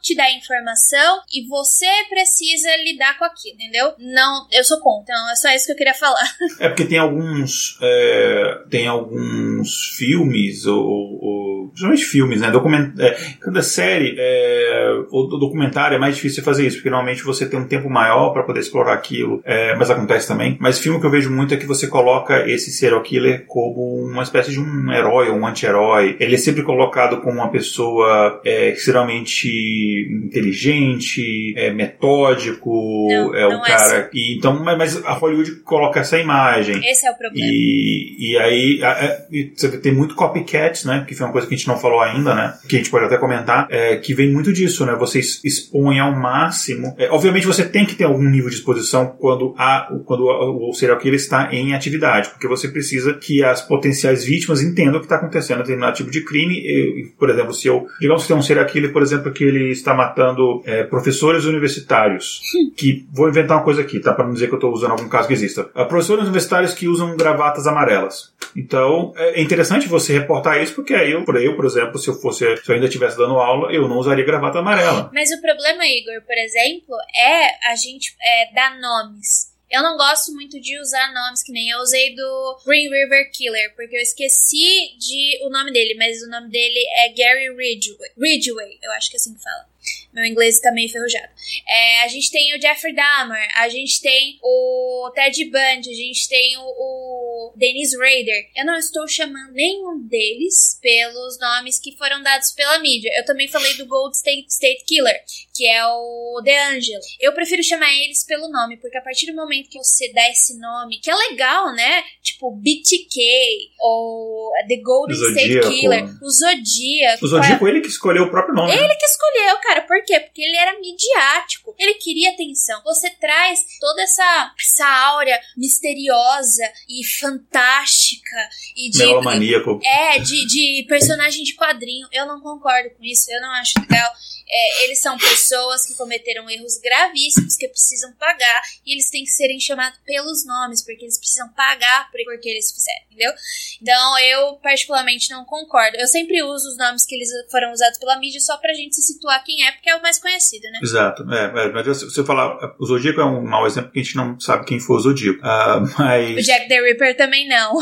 o Jack the Ripper. É, os Jack the Ripper tem um. Tem, eu esqueci o nome do, do príncipe, o nobre, sei lá, tem, tem um nome lá que a gente tem evidências extremamente fortes que se for o cara, mas na época ninguém descobriu, né? Pois é. E, inclusive tem até umas histórias que talvez tenha sido encoberto ali, enfim, porque o cara era bastante influente. A gente falou e as vítimas era também. alguém que ninguém. É, o Ticatilo, a A gente, gente falou. falou o nome dele, então Sim, sim. eu acho importante chamar pelo nome, porque assim, é, você falar de serial killer de forma consciente. É, o Zodíaco pra mim é também outro serial killer estúpido, burro pra caramba. Você acha? Demais! Pra mim, ele e o BitK estão pau a pau. Porque o, o Zodíaco. Nunca foi pego, né? Hã? O Zodíaco nunca foi pego. Mas ele não foi pego porque a sociedade na época não sabia lidar com a situação, entendeu? Isso é verdade. É, é, faltava muito. É, teve desencontro de policiais, a gente teve problema muito com a polícia, a polícia foi incompetente, porque naquela época a polícia do, do, do- da Califórnia, ela não estava sofrendo só com o Zodíaco, ela estava sofrendo também com Charles Mason. Aquela época ali na Califórnia é bem problemática, porque a gente também vai ter o James DeAngelo, depois de um tempinho a gente vai ter o, Ri- o Richard Ramirez, que é o Night Stalker, então, é muito problemática aquela região. O Night Stalker, E- inclusive, foi tema, foi inspira, inspiração, inspiração não, usaram o nome dele, inclusive, da uma penúltima ou antepenúltima temporada do American Horror Story, que é o 1984. Eu gosto muito desse seriado, mas tudo bem. E o ator que pegaram é muito, muito Parecido. parecido, com. Nossa, É, sai- muito parecido. Saiu um documentário do Richard Ramirez que é legal, é, é bom. É, então, o, o que, que eu tava falando do Zodíaco, porque que eu acho ele burro, ele, além dele ser megalomaníaco, eu não acho que o- os códigos lá das cartinhas que ele mandou signifiquem algo. E outra coisa, ele muda de modus operandi dele quando a família Mason ataca. Ele matava as pessoas por tiro. Quando a família Mason aparece com o caso da, da Sharon Tate e dos Bianchi, acho que é Bianchi o nome deles, não tem. Mas enfim, quando a Sharon Tate é assassinada com os amigos dela, é, eles esfaquearam, né, todo mundo. Então, ele troca a arma por faca. O próximo caso dele, do qual ele mata as pessoas, eu não sei se, eu acho que não matou. É, elas Foi da vítima que ele pegou, que ele pegou no É carona, né? E ele já tá com todo. Ele já tá com capuz, ele tá com o símbolo do zodíaco que ele fez pra ele mesmo. Ele quer atenção, viu? Então eu acho que ele ficou com medo, ficou velho. Quer dizer, medo não. Eu acho que ele tava tendo um surto psicótico, tenho quase certeza. Ou ele foi preso, ou ele ou morreu. Mas eu acho que só não pegaram ele por, por incompetência da polícia mesmo. Eu tenho uma história sobre o Zodíaco que é, eu quando eu tava no. Eu quando eu tava. ah, Vamos falar igual fala. Ah, olha a Jay da Unicamp, falar do Igor do ITA. Quando eu tava no mestrado, no, meu professor lá no ITA, ele. Uma, disciplina lá que era sobre criptografia, é, ele tava. Enfim, enfim, foi estudou máquina enigma, então aquelas coisas até chegar em criptografia moderna. E ele passou como um exercício, va- valendo nota até, que ele passou, pegou algumas cartas. é, eu achei super legal. Algumas pessoas acharam assim, ai, não sei o quê. Ele pegou alguns trechos de umas cartas que o Zodíaco tinha mandado do código, que o Zodíaco tinha publicado no jornal, é, e que foi um casal, enfim, que gostava de ficar fazendo palavras cruzadas, esse tipo de desafio e tal, que decifrou, né? Ele passou pra gente tentar decifrar. Depois que a gente já tinha estudado algumas técnicas. E, cara, é, é, é, assim, era um tipo de criptografia bem simples. Não era daquele simples que é tipo substituição, né? Que pessoal usava na Roma Antiga. Mas era Bem simples. era bem simples, assim, não era uma coisa muito elaborada. Mas eu agora, assim, a coisa que mais me surpreendeu, que eu achei mais surpreendente nesse episódio, foi você achar ele burro. Porque eu achava, apesar de tudo, talvez pela influência da, da- da- de Hollywood e tal, é, eu achava ele um cara inteligente. Falei, pô, nunca pegaram o cara. Mas agora eu não tinha parado pra pensar nessa perspectiva de que, de fato, não pegaram porque eles não pegavam ninguém naquela época mesmo, né? Tanto que na mesma época atuou os Basins, que só foi descoberto porque eles, eles queriam também mídia, e a gente ali, um pouquinho mais pra cima do mapa da Califórnia, começa a atuar o DeAngelo, que é o The Gold State Killer.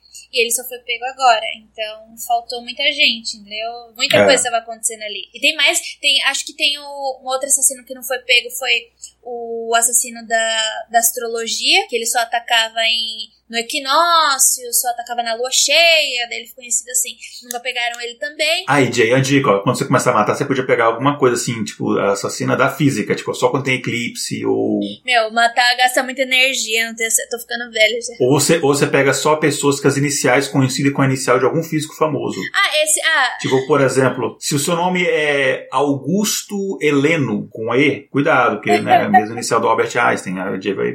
Tô brincando. eu acho que na mesma época também tem, eh, tem um assassino do The Double Letter, que ele só assassinava pessoas com, tipo, Maria Madalena, MM, ou então. Não era o. Cara, como é que é o nome do velhinho lá que já morreu da, da, da Marvel lá? O. Não é Stan Lee? É, não é Stan Lee? Stan Lee, porra, eu tava falando, ó, o Stan Lee que tinha isso, né? Era tudo, era Pe- Peter Parker, era tudo assim, né? Bruce Banner. Entendeu? É, então tem, eu sei quem é serial killer, que também nunca foi pego. E também tem o serial killer que, acho que do ABC, que ele só pegava pessoa, tipo, ele ia matando pessoas com a letra A, com a letra B, com a letra C, por aí vai. E eu acho que era ali no mesmo lugar, não tenho certeza. Mas enfim, nunca foi Quando pego. ele chegasse na letra H, e eu sou o próximo, eu ia, eu, ele mudava de estado. Deixa ele chegar no J, eu volto. Mas o que eu queria dizer é que a tecnologia ela não era desenvolvida naquela época. É por isso que a gente tem muitos serial killers que a gente não consegue pegar. Eles são os mais antigos. Eles não são os mais recentes de 70 pra frente. 70 pra frente a gente conhece quase todo mundo. É por isso que todos eles são tipo midiáticos. A gente tem o John Wayne Gacy, que é o palhaço, entendeu? É, isso daí é sinistro. E É. ele, ele tem aquela, aquela imagem assustadora, né? E tem mil filmes, mil filmes de palhaços assassinos respirados nesse cara. O Pennywise aqui. Eu não sei se o Pennywise é inspirado nele, mas tudo bem. É. Se não foi inspirado nele, foi inspirado em algum que foi, que foi inspirado nele, né? É que o, o, o, o Stephen King tava numa vibe errada de cocaína, né? Então eu não sei se foi inspirado de fato. Pode ter sido só um surto da cabeça de Stephen King, coitado. Enfim. Vai saber. Vai saber. É, a gente não tinha uma tecnologia desenvolvida nessa época. DNA, antes era só por fio de cabelo, é, um pedacinho digital que era deixado. É, tanto que o, o, o Richard Ramirez ele foi pego na época porque eles estavam procurando uma marca de tênis. Ele tinha, ele quando ele saía dos lugares, ficava a marca de tênis no jardim da casa, sabe? E eles começaram a pesquisar por essa marca de tênis. Entendeu? Se fosse hoje, já teriam é, conseguido fluido, já teria estudado, etc, etc. Então, conforme foi avançando, a gente tá conseguindo pegar cold cases, né? Que são aqueles casos que a gente ficaram arquivados 30, 40 anos, e agora a gente tá conseguindo resolver. Então, eu não acho que esses assassinos, eles eram inteligentes. Eu acho que era todo muito burro e muito sortudo, entendeu? Porque a gente não tinha tecnologia e nem o conhecimento necessário pra estudar essa galera. Hoje a gente já tem. E a gente precisa colocar isso na cabeça das pessoas, que nem sempre eles são inteligentes. Eles às vezes ficam muito confiantes neles mesmos e, e cometem des- é, deslizes, entendeu? Ó, o Michel mandou outro comentário aqui, falou que você, Jay, você podia pegar o termo quântico, já que você, inclusive, você é física, você pode até falar isso com propriedade, e você pode virar uma serial coach killer quântica, talvez, vai saber. né, rapaz? Já, a gente já tem umas partículas que se aniquilam mesmo, são as partículas cereais que É, então. E agora, o título do episódio, é, olha, baita. Ué, não é spoiler, enfim. Os nossos apoiadores têm esse direito, vai, estão apoiando a gente, estão pagando direitinho. O título desse episódio vai ser. qual- eu não lembro exatamente as palavras, mas vai ser mais ou menos assim: qual que é a chance de você ser morto por um serial killer? E existe é, zero, muito próximo de zero, viu? Não é zero porque eles matam alguém. alguém vai morrer pela mão de um serial killer. A, a da Realmente é muito, muito pequena porque você mal sai de casa, né? Então. Meu, e- é- eu pago pra não sair de casa. Tanto que eu, eu arranjei um trabalho agora que eu só trabalho em casa. Eu vou ficar com meus cachorros. E aí que são o quê? Três? Dois ou três? Três, três. Três, E eu vou então. ler meus livros. Nossa, eu tô muito feliz. Então a pessoa tem que estar com muita vontade. De, enfim. Mas, é, mas eu moro sozinha aí, Hum, é um é. fator de risco. Morar sozinho. É um fator de risco. Mas, mas enfim, olha, a é física, então ela deve ter alguma estoque de armas com Césio, alguma coisa na casa dela, então não, não recomendo você tentar fazer nada. Mas agora falando sério, é, independente de você ser uma pessoa isolada ou não, existe uma chance muito pequena de você ser morto por um serial killer. A gente pa parece que é uma coisa muito grande, porque, enfim, por causa toda a cobertura midiática, mas enfim, tem um. E aqui os dados que eu tenho são dos Estados Unidos, mas a gente pode extrapolar para o Brasil, é, que não vai ser muito diferente. Eu posso comentar é... uma coisa rapidinho, Igor? Perdão. Vai lá. É, eu queria falar da questão demográfica antes, tá? A gente falou muito. Eu, ainda bem que o Igor falou de Catilho, que ele é russo. Mas a gente falou muito dos serial killers americanos e a gente acha que só tem serial killer nos Estados Unidos. E daí, consequentemente, a gente acha que só tem serial killer homem branco. E isso não é verdade. Por exemplo, existe um alto índice de serial killers na África, na África do Sul em específico. E eles são negros. Olha, interessante. Então o que acontece é, pelo fato de é, ter sido cunhado serial killer e ter sido nos Estados Unidos, etc., muitos dos estudos são feitos nos Estados Unidos. Então eu vi alguns dados de tipo, a maior parte de serial killers são homens brancos. Mentira, porque a gente tá pegando os Estados Unidos. É, quais são, a gente não fala dos, seri, dos serial killers mais prolíficos. Eles são colombianos. Os que mais mataram, dois são colombianos e um é brasileiro, chamado de Pedrinho Matador, que por sinal tem um canal no YouTube, caso você queira assistir. É... Ele tá solto? Menino, mas aqui no Brasil a gente não. não eu lembro não... da polêmica quando ele ia sair, mas ele tá solto mesmo? É, não existe prisão perpétua no Brasil e nem em alguns países em específico. Você tem uma máxima. Não, pra mim é botar ele num, num manicômio, alguma coisa assim, porque. Então, é ele com... matou muita gente. É complexa a história dele, né? Porque é. era a vida dele. Ou ele matava para sobreviver, ou ele morria. Era isso. Ele se envolveu no tráfico, ele se envolveu em muitos problemas. Enfim, é complexo. Mas ele é um serial killer prolífico. E muita gente lá de fora fala do Pedrinho Matador.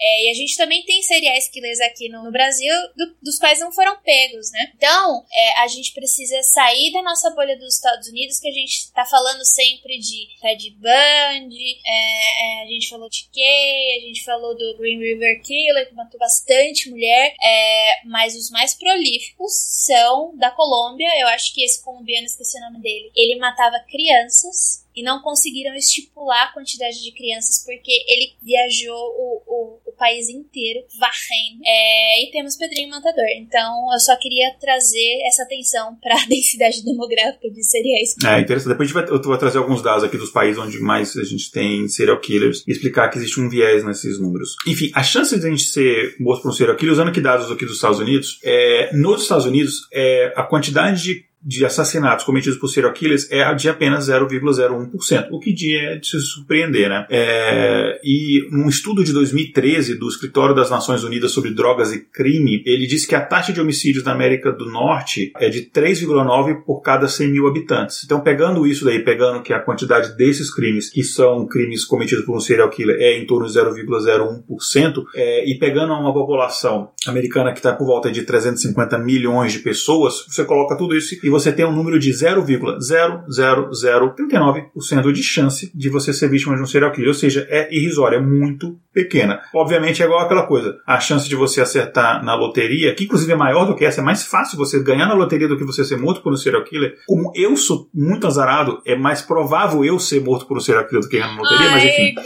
não, pelo amor de Deus. Mas. Não, eu sou bem azarado mesmo, mas esse é outro assunto. É, então, é, a probabilidade da gente de fato ser é, morto por um serial killer é muito pequena, mas ela existe. É aquela mesma coisa, né? A, a probabilidade de, de, um raio cair na sua cabeça é muito pequena, mas existem pessoas que morrem com um raio caindo na cabeça. Ou seja, vai acontecer com alguém, mas a chance de que seja você é de fato muito pequena. A probabilidade de existir vida fora na Terra é isso, não é brincadeira? A, probabilidade de existir vida fora da Terra eu acho que ela é muito provável. A probabilidade da gente encontrar essa vida é que é bem. É, é menor, bem menor. É, bem menor, né? Enfim, tem uma, um, um, dado assim que a gente pode, eu acho que seria interessante falar sobre ele, mudando um pouquinho de assunto, é que isso aqui, a gente está falando de relação à ao público americano não é porque a gente é uh, a gente tipo ó oh, amo os Estados Unidos ou isso etc é porque é onde a gente tem esses dados disponíveis onde tem essas pesquisas disponíveis. A gente infelizmente não tem alguns tipos de dados em outros países como por exemplo o Brasil. Mas é uma pesquisa feita é, recentemente em 2019 Uau. é bem recente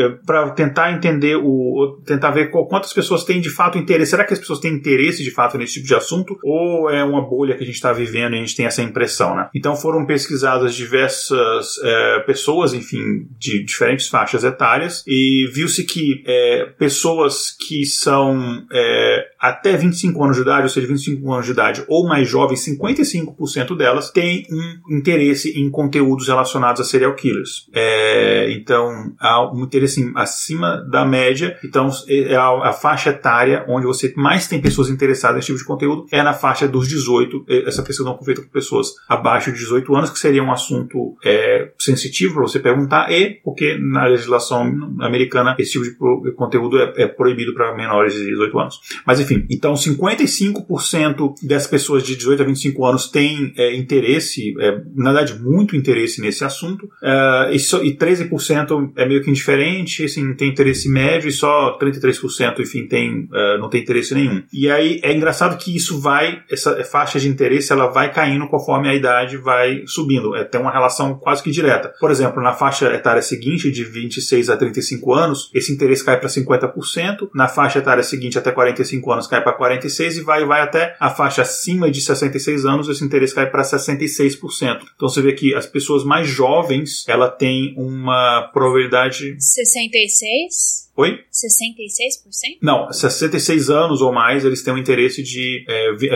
29% deles têm interesse nesse assunto. Então, conforme você vai envelhecendo, o seu interesse por esse tipo de conteúdo ele, ele tende a diminuir segundo essa pesquisa. Né? Então, você vê que a maior parte do público que tem interesse por esse assunto são jovens, e isso explica muito porque que o tipo de conteúdo que é produzido. Né? Você vê que é produzido para uma geração, é, de fato, para, uma, para um público mais jovem até 25 anos né? A gente tem muito, falando um pouco de cultura pop, a gente tem muito essa presença do, do serial killer é, em diversos, diversas mídias, tanto no cinema, quanto na televisão, quanto na literatura, é, quanto nos quadrinhos, enfim, né? Tá aí, por exemplo, é, que não é necessariamente um serial killer, mas é um psicopata, né? Coringa, por exemplo, mas você tem esse tipo de conteúdo também, você tem histórias em quadrinhos que eles pegam um determinado serial killer e eles criam uma história ou um personagem inspirado nele, ou pega aquele personagem e coloca ele como personagem de uma história em quadrinhos, é bastante comum. Uh, eu lembro de uma história do foi do Sandman, foi do Sandman, foi do New Game, não sei se foi do Sandman ou foi a, a Candice da Morte, que tinha lá uma reunião de. Foi do Sandman, uma das, do, dos arcos lá do Sandman, que tinha uma. Era uma reunião, congresso, sei lá, reunião de serial killers. Eu, eu achava engraçado. Aí todos se reuniram e faz tipo uma espécie de um congresso, uma conferência.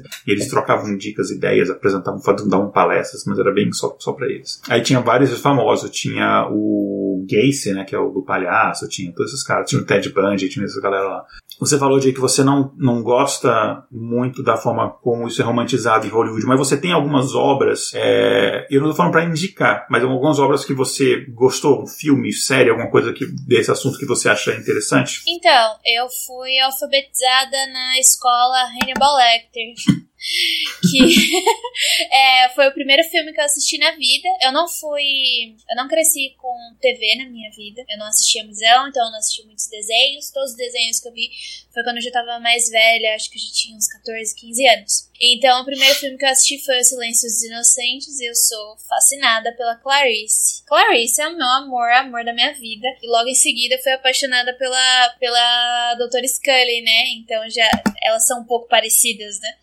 É... Scully no. Mas Scully no Arquivo X? Uhum. Daí logo em seguida eu comecei a assistir, porque elas são, é, são mais sérias, mais austeras, mais céticas e etc. É, então, eu, eu sempre gostei muito do Hannibal Lecter. Foi por causa do Hannibal Lecter. Dana Scully, né? Dana Scully, isso. É, eu era muito fanático daquilo X. É muito bom. É muito bom e muito ruim, né? Porque é dos anos 90, então tem muita coisa muito ruim. Mas na época a gente vivia nos anos 90, então era bom. Eu, pelo menos, vivia nos anos 90. Eu, eu é, achava bom. Eu só fui assistir quando eu tava no cursinho, quase entrando na faculdade. Então foi em 2013 que eu assisti X-Files. É bem recente.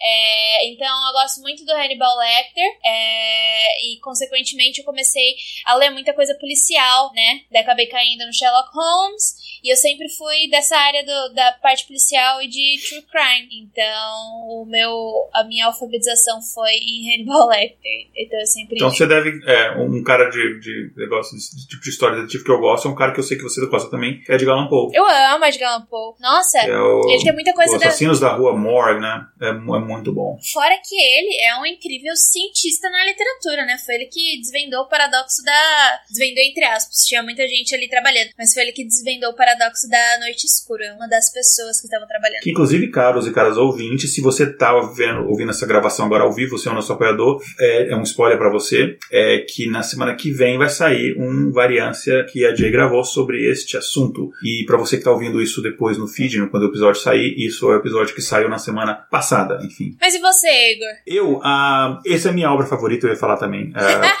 Inclusive, eu fiquei, eu fiquei super empolgado, porque eu fiquei, eu vi recentemente que saiu uma série, né, é, inspirada, né, que é a Clarice, e aí eu falei, pô, legal, vou, vou ver como é que eu consigo ver. Aí eu fui ler os reviews, o pessoal falando, nossa, é horrível, tanto que ela foi cancelada na primeira temporada. Ah, não sabia Eu disso. nem, é, eu não sei onde é que, acho que é na Amazon Prime. É? E aí eu, pô, que legal, vou ver e tal, que eu tinha vi- eu visto, eu visto o comercial, eu falei, ah, legal. Aí eu fui, eu não só que eu não sabia que era Amazon Prime, aí quando eu fui pesquisar pra ver onde é que eu conseguia assistir, aí eu fui no IMDB, aí fui ver as críticas, fui no Rotten Tomatoes, é tanto que ela assim, falou, cara, é muito ruim. Tipo Assim, é uma ideia muito bacana, que eles pegaram, era Nossa. focado nela, e no trabalho que ela fazia, não só com ele, mas com outros, mas eu não cheguei a assistir. Mas dizem que é muito ruim. Mas pra mim essa é, é, assim, é minha obra que eu gosto mais. Depois eu vou dar indicações de podcast e tal, mas ficando no cinema, é, além dessa, eu gosto Teve o filme do Zodíaco que eu achei, não achei o filme legal, mas eu gosto do Seven. Ahn, adoro aquele filme. Tem. Pra quem não tá aqui vendo, a- você tá vendo as reações aqui da Jay super. Eu acho que tá super empolgada. Eu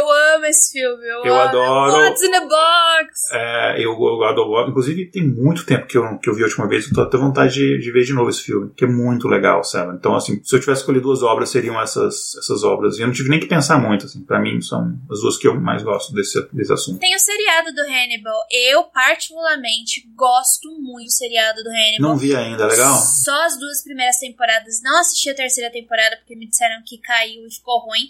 Como eu sou muito apegada a esse seriado, eu tenho até uma tatuagem desse seriado.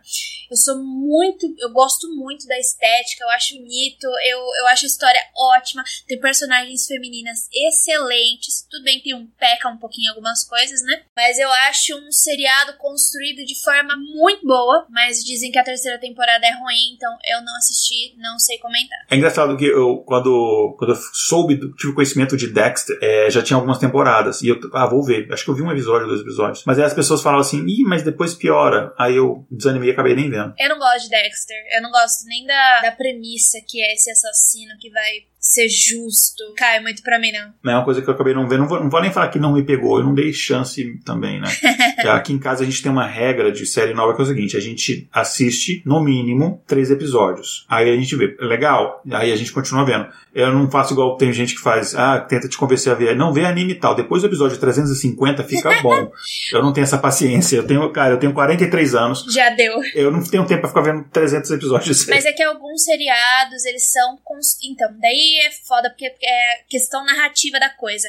A gente tem Breaking Bad, né? A primeira temporada não é uma temporada que é. Uau! É uma temporada morna e ele vai sendo construído conforme as temporadas vão passando. Eu sinto também isso com The Space. mas é um episódio que no primeiro episódio me, me pegou. Sério, eu não gostei Breaking da Bad primeira me pegou no temporada. primeiro. Eu não gostei da primeira temporada de Breaking Bad, já tava irritada, eu não queria assistir, e mas ele funciona muito bem como todo aquele arco de seriado. É, é, o pessoal tá comentando aqui do Dexter, né, que foi imensa, é verdade. E se o pessoal quiser deixar algum comentário dos filmes ou séries tal que eles gostam. Ah, eu lembrei de um outro aqui que é um clássico filme Psicose também, que eu acho legal. É bom, é bom. É, eu acho bem legal. É, eu não vi a série inspirada nele que chama. É Bates Motel. É bom Bates Motel, também. isso. É bom também. Não vi ainda. Eu tenho tanta coisa pra ver, aí eu acabo sempre usando qualquer coisa que tem espaço. É, se tem espaço, pode até ser ruim, eu vou gostar. Ah, mas enfim, tem algumas estatísticas aqui que é, 70% dos serial killers que a gente tem catalogados no mundo hoje, ou mesmo serial killers ativos, né, que a polícia está investigando e tal, eles estão aqui nos Estados Unidos. É, então, ele está em primeiro lugar. A, as, do, dos serial killers que a gente tem catalogados, é, 3.204 deles é, estão nos Estados Unidos. Uma taxa, se você pegar a taxa de serial killers por 100 mil habitantes, é quase um serial killer por 100 mil habitantes nos Estados Unidos. Parece pouco, mas se você compara com um país que está em segundo lugar, a Inglaterra, essa taxa é de 0,3 é, serial killers por 100 mil habitantes. Então, por exemplo, os Estados Unidos está em primeiro lugar com 3.204, a Inglaterra está em segundo com 166, quer dizer, tem uma diferença brutal. Por isso que muita gente fala muito de serial killers nos Estados Unidos, porque a maioria é de fato daqui aqui. Aí você tem África do Sul, que você falou, tem terceiro lugar nesse ranking. É, e depois Canadá, Itália e o Brasil. Nesse ranking ele não aparece no, no top 10. O Brasil aparece, se eu ver aqui, na 14 posição. A gente tem 27. Tá perto. a gente tem 27 serial killers assim, catalogados, é, que a gente classifica eles como. É, a Marina perguntou aqui: serial killers vivos nativa? Não. Isso, mas é um ponto interessante. Nos Estados Unidos, a gente existe uma estimativa que tem, existem cerca de 30, 300 serial killers ativos, que eu acho bastante.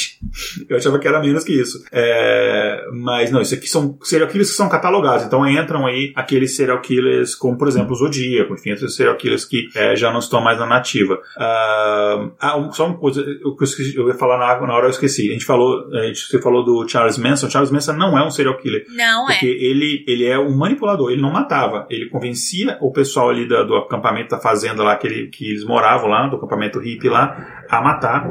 E acho que eles são mais para spree killers, assim, enfim, ele. Não, ele é classificado. Não, ele é classificado como. É, ele é de uma seita, ele é líder de uma seita. Ele não é. Não, não ele. Tô falando ah. não ele, as pessoas. É. As pessoas, né? A, esqueci, a, eu sabia de cor esse negócio, esqueci o nome. É, inclusive, é uma coisa muito bizarra quando você. Los Angeles tem os passeios, tem vários tours, aí tem o tour, que é o tour pelo, é, de locais onde aconteceram crimes. Aí você passa na casa do, do Sharon Tate e, e, do Roman Polanski, né? Que era a casa deles na época, enfim. Uh, mas enfim, então isso é uma estratégia interessante. Só que eu quero, quero fazer uma ressalva aqui. A gente tende então a pensar que os americanos, eles têm uma tendência maior de cometerem assassinatos em série e aí, se você pegar os números, você fala, cara, não tem como negar. Se você tem 70% dos serial killers catalogados são mais, mais 70% são americanos, não tem como você negar. Existe alguma coisa construída na sociedade americana que provoca isso. E eu consigo entender se você falar de coisas como, por exemplo, assassinato em massa. Criança, é, alguém entra numa escola com, e mata um monte de criança. É, eu consigo entender isso. Eu, por exemplo, quando comecei a trabalhar na. na assim que a gente mudou para os Estados Unidos, em Los Angeles, eu comecei a trabalhar na USC, na Universidade do Sul da Califórnia, e aí você tem uma quantidade de treinamentos que você tem que fazer, que o RH exige. É, aí tem treinamento lá dos sistemas que a gente usa, tem treinamentos de comportamento, não sei o que lá, e tem. E você tinha que fazer um treinamento sobre como você se comportar quando tem atirador no campus, que é uma coisa que já tinha acontecido na USC duas vezes. E quando a gente morava lá, inclusive, assim, na cidade do lado da nossa, em São Bernardino, teve aquele negócio que ficou famoso, né? Os, os crimes de São Bernardino. É, então, isso eu até consigo entender, que a sociedade americana é extremamente consumista, extremamente pressionada, aquela, aquela divisão de perdedores e vencedores, isso aqui, leva a você e acesso muito fácil a armas, acho que é uma coisa fundamental, leva a isso. O serial killer, eu já não sei é, se chega a ser isso. Para mim, é simplesmente que aqui você tem mais dados, você se cataloga mais. Então existe um viés da coletânea de dados, né? É uma coisa que a gente vê em medicina, você vê muito esse tipo de coisa. É, por exemplo, é, sabe aqueles aparelhinhos, não tem a ver com isso, mas acho que ilustra pra gente entender. Sabe aqueles aparelhinhos que você coloca no dedo para poder é, ver sua frequência Eu... cardíaca? Ah, achei que fosse oxímetro. Pode ser o oxímetro também. O oxímetro também funciona da mesma forma, você vê o nível de oxigênio. Então esses aparelhos que você coloca aqui, eles funcionam muito mal é, com pessoas de pele negra, ou mesmo pele latina, assim, que não é exatamente branca, porque eles, existe um viés que as pessoas que foram usadas para testar esse aparelho, fazer ele funcionar, tem a pele clara e claro, enfim, você física sabe falar disso muito melhor do que eu, é a luz e ela tem comportamentos diferentes, ela vai refletir, vai absorver dependendo da superfície, da, da superfície. E não foi testado de forma correta para pessoas negras, então ele dá sempre leituras muito erradas para pessoas negras. Aquilo dali não funciona para pessoas negras, basicamente. Uh, quer dizer, ele funciona, ele vai dar um número ali qualquer, mas aquele número não é um número certo. Então existe um viés é, relacionado aos dados e o serial killer é a mesma coisa. Existe um viés porque, primeiro, uh, todos esses critérios eles foram estabelecidos pelo FBI. O FBI foi o primeiro que começou a estudar estudar isso e continua até hoje. É nos Estados Unidos onde você tem a maior quantidade de pessoas que são especialistas, estudam um assunto e, e pesquisam isso. Você tem uma força é, policial federal organizada, preparada para isso e com um contingente maior. Você tem é, sistemas computacionais mais é, integrados e avançados, então por isso você consegue catalogar mais e por isso tem essa discrepância enorme. No Brasil, o que muitas vezes acontece, e não tem como a gente provar isso porque a gente não tem esses dados, mas o que provavelmente acontece é que você tem muitos crimes que são considerados não, é, não relacionados um com o outro e podem ter sido cometidos por um serial killer, pode ter sido cometido pela mesma pessoa, mas por algum motivo a polícia não consegue fazer a conexão entre esses crimes. É fácil quando você tem, sei lá, por exemplo, o caso do maníaco do parque. Ele matava sempre numa mesma região, o mesmo tipo de, de, de, de vítima, num período de tempo muito curto. Então você consegue imaginar, é um serial killer, ok. E é tanto que depois ele foi pego. É tanto que é um panico do parque. Então ele tinha aquele tipo de, de, de, de, de modus operandi. Mas você tem muitos casos, ou sei lá, o, o bandido da luz vermelha, esses casos clássicos de serial killer famosos no Brasil. Mas você tem com certeza vários que acontecem que você não sabe, porque ele pode ou mudar de cidade, ou enfim, alguma coisa que a polícia não identifica como o mesmo assassino serial. Então, a falta de coleta de dados, o Brasil é um dos países recordistas é, de assassinatos ou crimes sem solução. A grande maioria é mais provável, apesar de você vive numa época com, onde você tem câmeras de vigilância que tudo quanto é lugar, é mais provável você cometer um crime. Ó, gente, pelo amor de Deus, eu não estou incentivando ninguém a cometer crime, tá? Pelo amor, pelo, pelo amor de Newton e Einstein e. Ah, Newton enfim. tá assim, ó, assim, é, não, Doido, não, tô, né? não tô incentivando ninguém, eu tô falando o que é um fato. É mais provável que não você, uma pessoa, cometer um crime não ser é, é, descoberta do que ser descoberta. Claro, quando você tem uma repercussão da mídia, enfim, é toda a atenção da polícia para aquilo, mas não é a regra. Então eu acho que é, tô delongando demais no assunto, acho que deu pra entender o que eu quero dizer, é porque a gente não tem coleta de dados suficiente em outros locais que parece que os Estados Unidos são o único país ou um dos poucos países que tem serial killer. Não é, é verdade. A gente não tem dados suficientes para uma resposta satisfatória. Enfim. Uh, um outro dado interessante. É, mais da metade dos, do, das vítimas de serial killers, elas têm menos de 30 anos. A faixa etária mais comum é entre 20 e 29 anos. 27% das vítimas estão entre 20 e 27 anos. Aí você tem ali menos de um ano de idade, é muito pouco, é 1,4%. Enfim, você tem. É, se, é, se o ouvinte estiver ouvindo isso depois com o seu episódio, vai no nosso Instagram, a gente vai colocar os gráficos. Tem um gráficozinho que você vê que é uma distribuição bem normal, assim. Ó. O gráfico é subindo, chega aqui no meio que entre 20 e 29 anos ele sobe e depois vai descendo a quantidade de vítimas a partir dessa idade. Então, acima de 80 anos é 3,1%, abaixo de um ano é 1,4%. A grande maioria está concentrada dos 20 aos 29 anos. Tá? É, e agora, além, além falando ainda das, das vítimas, né, a grande maioria, mais uma vez, isso aqui são dados dos Estados Unidos, é, como, mas como a maioria dos, dos, dados que a gente tem é dos Estados Unidos, então é, não é tão difícil a gente extrapolar isso para outros locais. A grande maioria das vítimas são pessoas brancas, tanto homens quanto mulheres. A quantidade de homens e mulheres,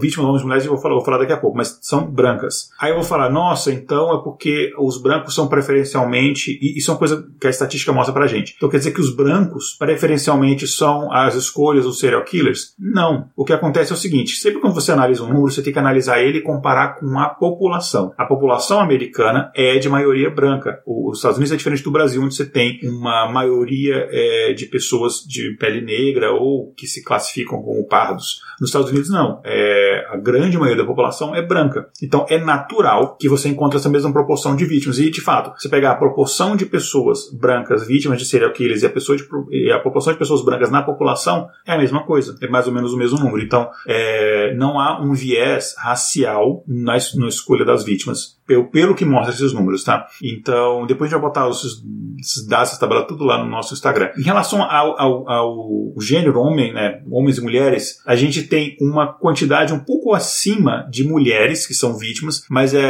é, é 52 ponto alguma coisa por cento, enfim, é uma quantidade, é uma diferença muito pequena para a gente afirmar que há uma preferência em assassinar-se mulheres em, ou em relação a homens. Então, basicamente, é, a chance de você ser morto por um serial killer se você é homem ou mulher é basicamente a mesma, né? Uh, e deixa eu pegar alguns outros dados aqui. Quais são os principais motivos O número um é diversão, just for fun. 31,8% dos motivos que as pessoas serial killers matam é simplesmente por prazer. Só que muito perto disso, 30% são por ganho financeiro, como você comentou, né? E aí você tem 18% é, de motivação é simplesmente por raiva, e assim tem, tem outras, outras razões é, com uma porcentagem menor. Uh, nos Estados Unidos, os estados que mais têm serial killers, para surpresa de zero pessoas, primeiro lugar é a Califórnia, segundo lugar é o Texas, terceiro lugar é a Flórida. Aí você pensa, é claro que Califórnia só tem doido na Califórnia, né? O Texas todo mundo anda armado, mas eu não afirmaria isso, porque se você pensar bem, a Califórnia é o estado mais populoso, o Texas é o segundo estado mais populoso e a Flórida é o terceiro estado mais populoso. Então tem mais pessoas, você vai ter mais vítimas, vai ter mais assassinos, então não dá para afirmar que na Califórnia. Explica assim, quando eu fui para São Francisco, eu vi que tem uma quantidade muito grande de pessoas que falam sozinha na rua nos transportes públicos. O que me deve me, me lembrar, cara, a galera que eu ainda tá usando muita droga, o pessoal ainda tá nos anos 60, pode ter mais doido aqui. É, mas pode ter sido meu viés também, vai saber. Né? Não fiz nenhum estudo pra saber se tem mais doido na, na Califórnia. Mas mais serial killer tem, mas não é porque eles têm alguma coisa específica lá. É simplesmente porque é a maior população dos Estados Unidos. Né? E armas escolhidas, a grande maioria é arma de fogo. 43% da, da arma escolhida, da forma de matar é arma de fogo. É, arma de fogo é bem pessoal, cara. Você vai lá, tira e acabou. Agora, estrangulamento eu acho muito pessoal. Muito pessoal. É, ele tá em segundo lugar. Tá na frente de faca. 21%, 21, quase 22% da, da, da, da forma escolhida de assassinato é estrangulamento e o esfaqueamento tá em terceiro lugar com 14%. É a, faca, a faca você ainda corre o risco da pessoa levar uma facada e sair correndo, né? Pra Sim, estrangular. Você tem, que chegar, você tem que chegar muito próximo também, né, na facada. É, né? pra estrangular, você segura a pessoa, né? A pessoa ela fica de certa Sim. forma imóvel, né? Então, eu particularmente acho o estrangulamento uma das piores. É, e tem uns assim, é, por exemplo, as, é, depois em, em, quarto lugar tem envenenamento, e aí tem. Uh, cadê? Tem, tem uns interessantes. É, você queimar a pessoa, você afogar a pessoa, enfim, então, ah, só que são tudo com 1%. Muito. E, cara, eu acho que deve ser, deve ser uma das tipos de mortes mais terríveis, assim, se morrer afogado ou enterrado vivo, deve ser bizarro. E aí você aí tem, tem, um estudo interessante que eles pegam, o, comparam o QI do serial killer e a média de QI. Agora, olha, indo de acordo com o que você falou, olha aí, Jay, o QI médio de um serial killers, ele não é superior ao QI médio da população. Na verdade, ele é um pouquinho abaixo. O QI médio da, da, de um serial killer é um pouquinho abaixo do QI médio da população. Só que os serial killers de maior QI existem, é, preferem tipos de, de armas que não são é, esses que a gente viu no ranking. É muito interessante. É, o, a gente tem o Coed Killer, ah, o Ed Camper. A gente tem o Ed Camper, que é o principal como ele gostava de matar as pessoas era decapitando, né? Que é bem. É, primeiro que o Ed Kemper, ele tinha quase 2 metros de altura, ele era gigantesco. E o pivô de todos os problemas da vida dele era a mãe, e ele tinha um QI super alto. Ele chegou a driblar os psiquiatras da. Ele chegou a ser preso, ele conseguiu fazer. Ele foi um dos caras que mais, mais foi entrevistado para se traçar o perfil foi, de, de, foi, de serial killers. Ele, ele foi bastante é um, entrevistado. Ele é um dos clássicos. E... Não, ele é gigante. E naquela série, como é que chama da, dos caras do FBI que pesquisa? Mindhunter. Ele, ele, aparece ele lá. E, e Ficou igual. um ator parecido. E o cara é gigante, assim, intimidador. Você sabia que no fim da vida dele, ele começou a. a... E todo fofo, né? Ele é todo muito fofinho. educado, ele é muito Tal, todo assim, você fala, você fala, cara, esse cara não vai matar. No final da vida dele, ele gravou, gravou histórias para crianças dormirem. não é esquisito, cara? Ele, tipo, passou o final da vida dele, ele não quis mais contato com a mídia. É surpreendente. Ele falou: eu não quero mais, eu não quero mais que ninguém fale comigo, eu não quero mais falar sobre as minhas matanças. Que o final dele foi tipo: ele matou a mãe e se entregou. Daí ele contou tudo que ele tinha para contar pra polícia, pra lá, daí depois de um tempo ele parou de falar com a mídia e o que ele gostava de fazer era gravar histórias de criança para poder sair. Então tem várias gravações de histórias pra criança dele por aí, com a voz dele. Faz sentido. Eu, eu sempre leio pra minha filha pra, pra dormir e recentemente eu peguei um livro, os clássicos ali dos, dos irmãos Green, e meu, eu até compartilhei um, umas páginas do meu stories. Pesado, pesadíssimo. Eu, te, eu, tenho que, eu tenho que sair mudando, eu tenho que, na hora eu tenho que adaptar, fazer assim, real time, eu tenho que adaptar, porque ela tem 5 anos e, mano, tem os negócios, ah, porque aí o, o, o, pescador estava revoltado, ele pegou e jogou um machado e cortou a cabeça do cavalo, não sei o quê. Uma história bizarríssima, assim, então faz sentido ele ter se interessado por esse, por esse ramo, ele deve ter feito sucesso, né, só que nasceu na época errada. Mas enfim, falando da inteligência deles, a, dos, da daqueles mais inteligentes, a forma preferida é bomba. A arma preferida de matar bomba, olha só. O, a, o serial killers com QI de 140 ou acima é a forma que eles mais preferem. Em segundo lugar, envenenamento e depois estrangulamento. Você vê que inverte a, a, a arma escolhida. Então, o que mostra muito, quando você tem essa inversão, você mostra muito que é, há um, um, uma correlação ali é, negativa, ou seja, o, você há mais serial killers com QI inferior à média do que o contrário, né? Porque você inverte essa proporção. E sabe qual é a década, pegando aqui no século XX, em que a gente teve o maior número de serial killers? 1970. Uh, quase. Segundo lugar, 1980, década de 80, que a gente teve o maior aumento e depois foi decaindo uh, muito por conta, e aqui a gente está falando em termos é, tanto número de serial killers quanto o número de vítimas. Em ambas as métricas, os, os anos 80 é maior. E aí você vê nitidamente que é, há uma correlação forte aqui com melhoria da tecnologia, das técnicas de investigação, do melhor conhecimento de você fazer perfil dos assassinos. Então ele não consegue ficar tanto tempo ativo, né? Ele é preso mais, rapida, preso mais rapidamente e, e menos uh, serial killer. Enfim, às vezes a pessoa até mata, poderia até se tornar um serial killer, mas ele já é preso depois da primeira morte e tal. Então, é, enfim. 1980 foi quando surgiu, quando cunharam o termo serial killer, foi quando começou todo o estudo. 1980 e pouquinho. Acho que início de 80 ou meio de 80. É isso. Acho que a gente pode ir já para as indicações. Gente, alguém aí que está, nossos ouvintes apoiadores que estão é, assistindo aqui, se vocês quiserem fazer mais alguma pergunta final, Jay, se quiser acrescentar mais alguma coisa antes de a gente ir para o encerramento. Falei demais, te cortei demais. Não imagina. Eu gosto de fazer assim é, episódios assim um pouco mais soltos que acho que fluem melhor e tal. Tem mais uma pergunta aqui é do Michel. Uh, o Una Bomber é considerado um serial killer? Inclusive, gente, tem um, um tem um Mundo Freak. Você, você gravou esse do Una Bomber? Não, é mais antigo. Mais antigo. Eu, eu, ah, eu gravei, olha só. Eu tô achando eu que gravei. Eu sabia que um de nós tinha gravado. Eu gravei o Una Bomber, é mais antigo. Tem um, um, episódio do Mundo Freak que fala sobre o Una Bomber. É, ele é considerado um serial killer? O que você acha? Eu acho que sim. Não, ele é um Não? terrorista doméstico. Porque hum. ele tem uma questão ambiental muito forte. Ele mandou muitas cartas, ele aterrorizando. É, ele é mais, ele é mais terrorista. Olha só, interessante. Uh, então, agora a gente vai então para o nosso quadro de indicações, o Espaço Amostral.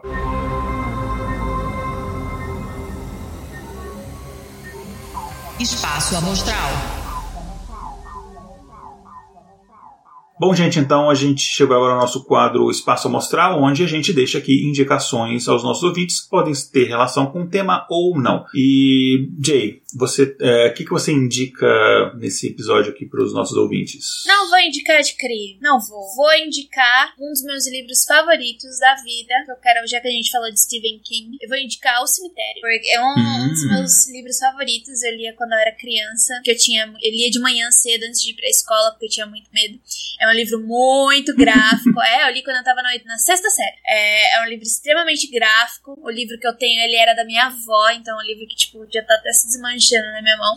É, foi por ele que eu comecei a ler Stephen King, não parei até hoje. Stephen King escreveu muita coisa ruim, porque ele precisava comer, então ele precisava produzir, mas... É, ele faz um livro por ano, é, né? Hoje agora ele só faz porque ele gosta, mas antes ele precisava uhum. comer e sustentar a família dele, então ele escrevia muitos contos ruins. Ah, mas também existiam muitos contos bons e muitos livros bons, e um deles é O Cemitério, aconselho muito. Se você. E daí, já emendando, eu já vou indicar o filme, que é dirigido por uma mulher, e é de 1980, então ele é um clássico. É, são duas obras excelentes, e se você gosta um pouquinho de terror, um pouquinho de muita descrição, um pouquinho de muita descrição, esse livro é bem descritivo e bem gráfico, eu vou aconselhar essas duas obras. Bacana. Eu, eu, eu, já, eu li bastante, bastante, bastante Stephen King. Esse é um dos meus favoritos. Não é o meu favorito Stephen King. Meu favorito é Quatro Estações, Nossa. que não é terror. Mas eu. É engraçado, mas eu. É porque me surpreendeu, porque não é uma coisa que a gente associa, que é onde tem, por exemplo, o Soul Shack, Redemption, Soul Shack Redemption, né, que virou filme. Uh, que eu fui ler esse livro depois que eu já vi isso filme e o final, a história é diferente. Eu achei bacana isso. Que você acha que você já sabe como vai acabar, e não é daquele jeito no livro. E são quatro histórias, basicamente, enfim, é o meu favorito, mas não é a minha indicação. Uh, eu vou indicar. Todo mundo fala, ah, você rouba, você indica mais de uma coisa a todos os programas. Então eu vou indicar só uma coisinha hoje, eu tô me segurando aqui, porque eu tinha muita coisa, vou indicar só uma. Eu vou indicar um podcast. Desculpa, gente, eu escuto muito podcasts. É, eu escuto muito podcasts brasileiros. É, mas eu também escuto muito podcast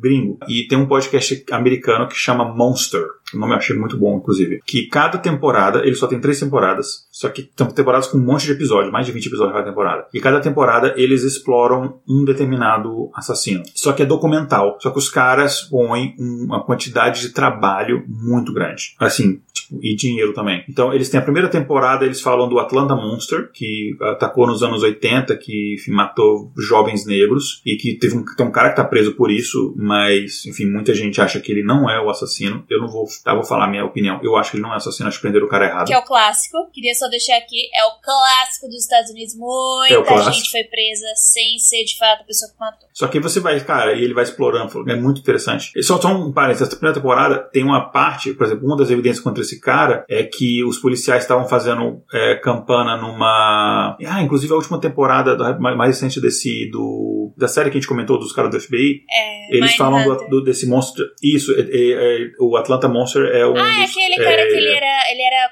tinha contato com a música, não desconfiavam dele, dele tinha um carro, daí pegaram Isso. as fibras do carro, da peixe do carro, dele tinha um cachorro, pegaram as fibras do cachorro, tô ligada com ela. Se você ouvir o podcast, você vai ver que eles, deturparam. Eu vi o podcast antes de- dessa série existir, mas aí você vai ver que eles deturparam bastante na série aí, a versão da polícia que foi contada. Mas enfim, tem uma das evidências é que o- a, a polícia, o cara, tipo, jogava os corpos em pontes. Então os caras começaram a fazer campana é, em tudo quanto é ponte de Atlanta. É, enfim, é aqui em Atlanta que aconteceu o crime. E aí teve um carro da polícia que ouviu um barulho de uma, uma- alguma coisa batendo na água. E aí os caras acenderam o farol e, e foram lá. E aí acabaram pegando esse carro atravessando a ponte. E aí, só que o, o corpo mesmo foi encontrado muito tempo depois. Eles vasculharam o rio, enfim, mas, ah, claro, o- enfim, o rio pode ter levado o corpo pra, pra mais distante. E só que, os, só que o argumento de defesa dos caras falou: olha, é, onde eles estavam, se for jogado um corpo desta ponte, não tinha como eles ouvirem do jeito que eles ouviram esse tipo de som. E aí, os caras do podcast mandaram fazer, encomendaram, acho que no MIT, não sei o que lá, os caras Fizeram, faziam uma maquete, um corpo humano, com a mesma densidade do corpo humano, do Da corpo da vítima, o mesmo peso, não sei o que, fazer uma réplica daquela pessoa. E os caras botaram, é, pegaram a mesma época do ano, porque podia ter uma diferença ali de, de umidade relativa do ar, etc, que pudesse ter algum tipo de mínima de. Cara, os trabalhos, aí os caras fizeram essa experiência várias vezes pra ver se as pessoas escutavam e cronometravam. Ó, o dia- a hora que você escutar algum barulho que você acha que é, você vai parar esse cronômetro, a gente vai ver se foi no mesmo tempo e tal. Os caras fizeram um puta de um negócio bem interessante. É, é em inglês, gente, então assim, é, infelizmente, por isso que eu pedi desculpa antes de indicar um podcast gringo. A segunda temporada eles falam do Zodíaco e a terceira temporada, que eu não escutei ainda, tá na minha lista que eu tenho. Eu, eu assino mil podcasts, então é difícil. É, e tem podcast que eu assino que é diário, então é, é difícil você manter em dia os podcasts. E que é, eles falam do, do DC Sniper, né? Que é o sniper de, de Washington DC, enfim. Também indicação a esse podcast Monster. Posso dar mais uma indicação? Tô dando três. Pode? É, Eu sempre, tipo, dou poucas. Tem uma investigação em aberto de um serial killer que ainda tá rolando. Eu gosto muito de acompanhar. Na verdade, por um tempinho eu fiquei obcecada por esse caso. Que se chama Lisk, ou Long Island Serial Killer. Se vocês quiserem pesquisar, é uma história excelente que envolve corrupção da polícia e talvez mais de dois serial killers atuando na mesma situação, mesmo lugar, matando o mesmo tipo de vítima. Eu Mas não, não necessariamente colaborando. não, eu acho que um não sabe do outro, porém, eles usam metodologias muito parecidas. E Talvez no copycat ou não, só coincidência mesmo. talvez coincidência, porque é, é, os assassinatos são muito parecidos pra, tipo, Entendi. eles serem copyca- copycats, tipo. Olha só. Enfim, é porque eles foram descobrindo, é, que- é que foi assim, a região, ela é meio pantanosa, então eles foram descobrindo corpos e eles não sabiam de, de quando era datado, então até datar... Long Island lá em Long Island, Nova York ou é outro Long Nova Island, York, sabe? Nova York. Uhum. É, então eles foram descobrindo e até datar os corpos, até ver é, se as pessoas eram, eram próximas ou não. Tem até diferença de raça. Eles estão encontrando várias mulheres jovens que, que participavam de uma lista de serviços de, de, de sexo. E daí você encontra uma criança e uma mulher negra que também foram mortas da mesma forma. Então por isso que eles acham que é mais de, de, de uma pessoa.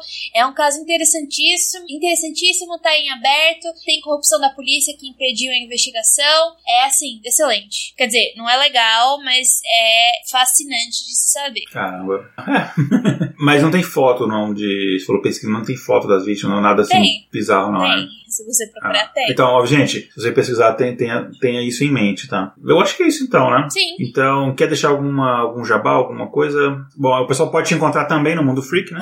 É, o pessoal pode me encontrar no Mundo Freak, nas minhas redes sociais. Jean Grey, J-Y-N-G-R-E-Y.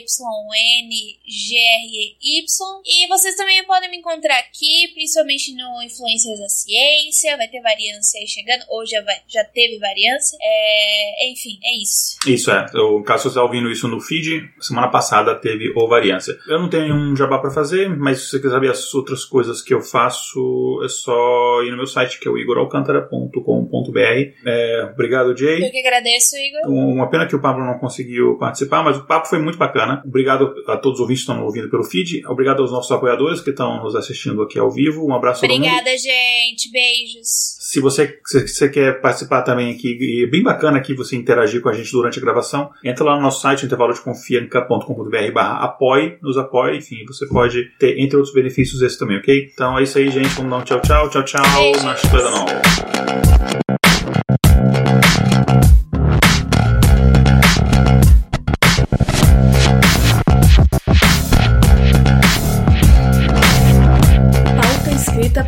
Ale Galdino e Jay Carrillo. Vitrine, Diego Madeira. Vinhetas, Rafael Chino e Léo Oliveira. Voz das vinhetas, Letícia Dacker e Mariana Lima. Redes sociais e marketing, Vanessa Vieira. Gerência de projetos, Késia Nogueira. Edição, Léo Oliveira.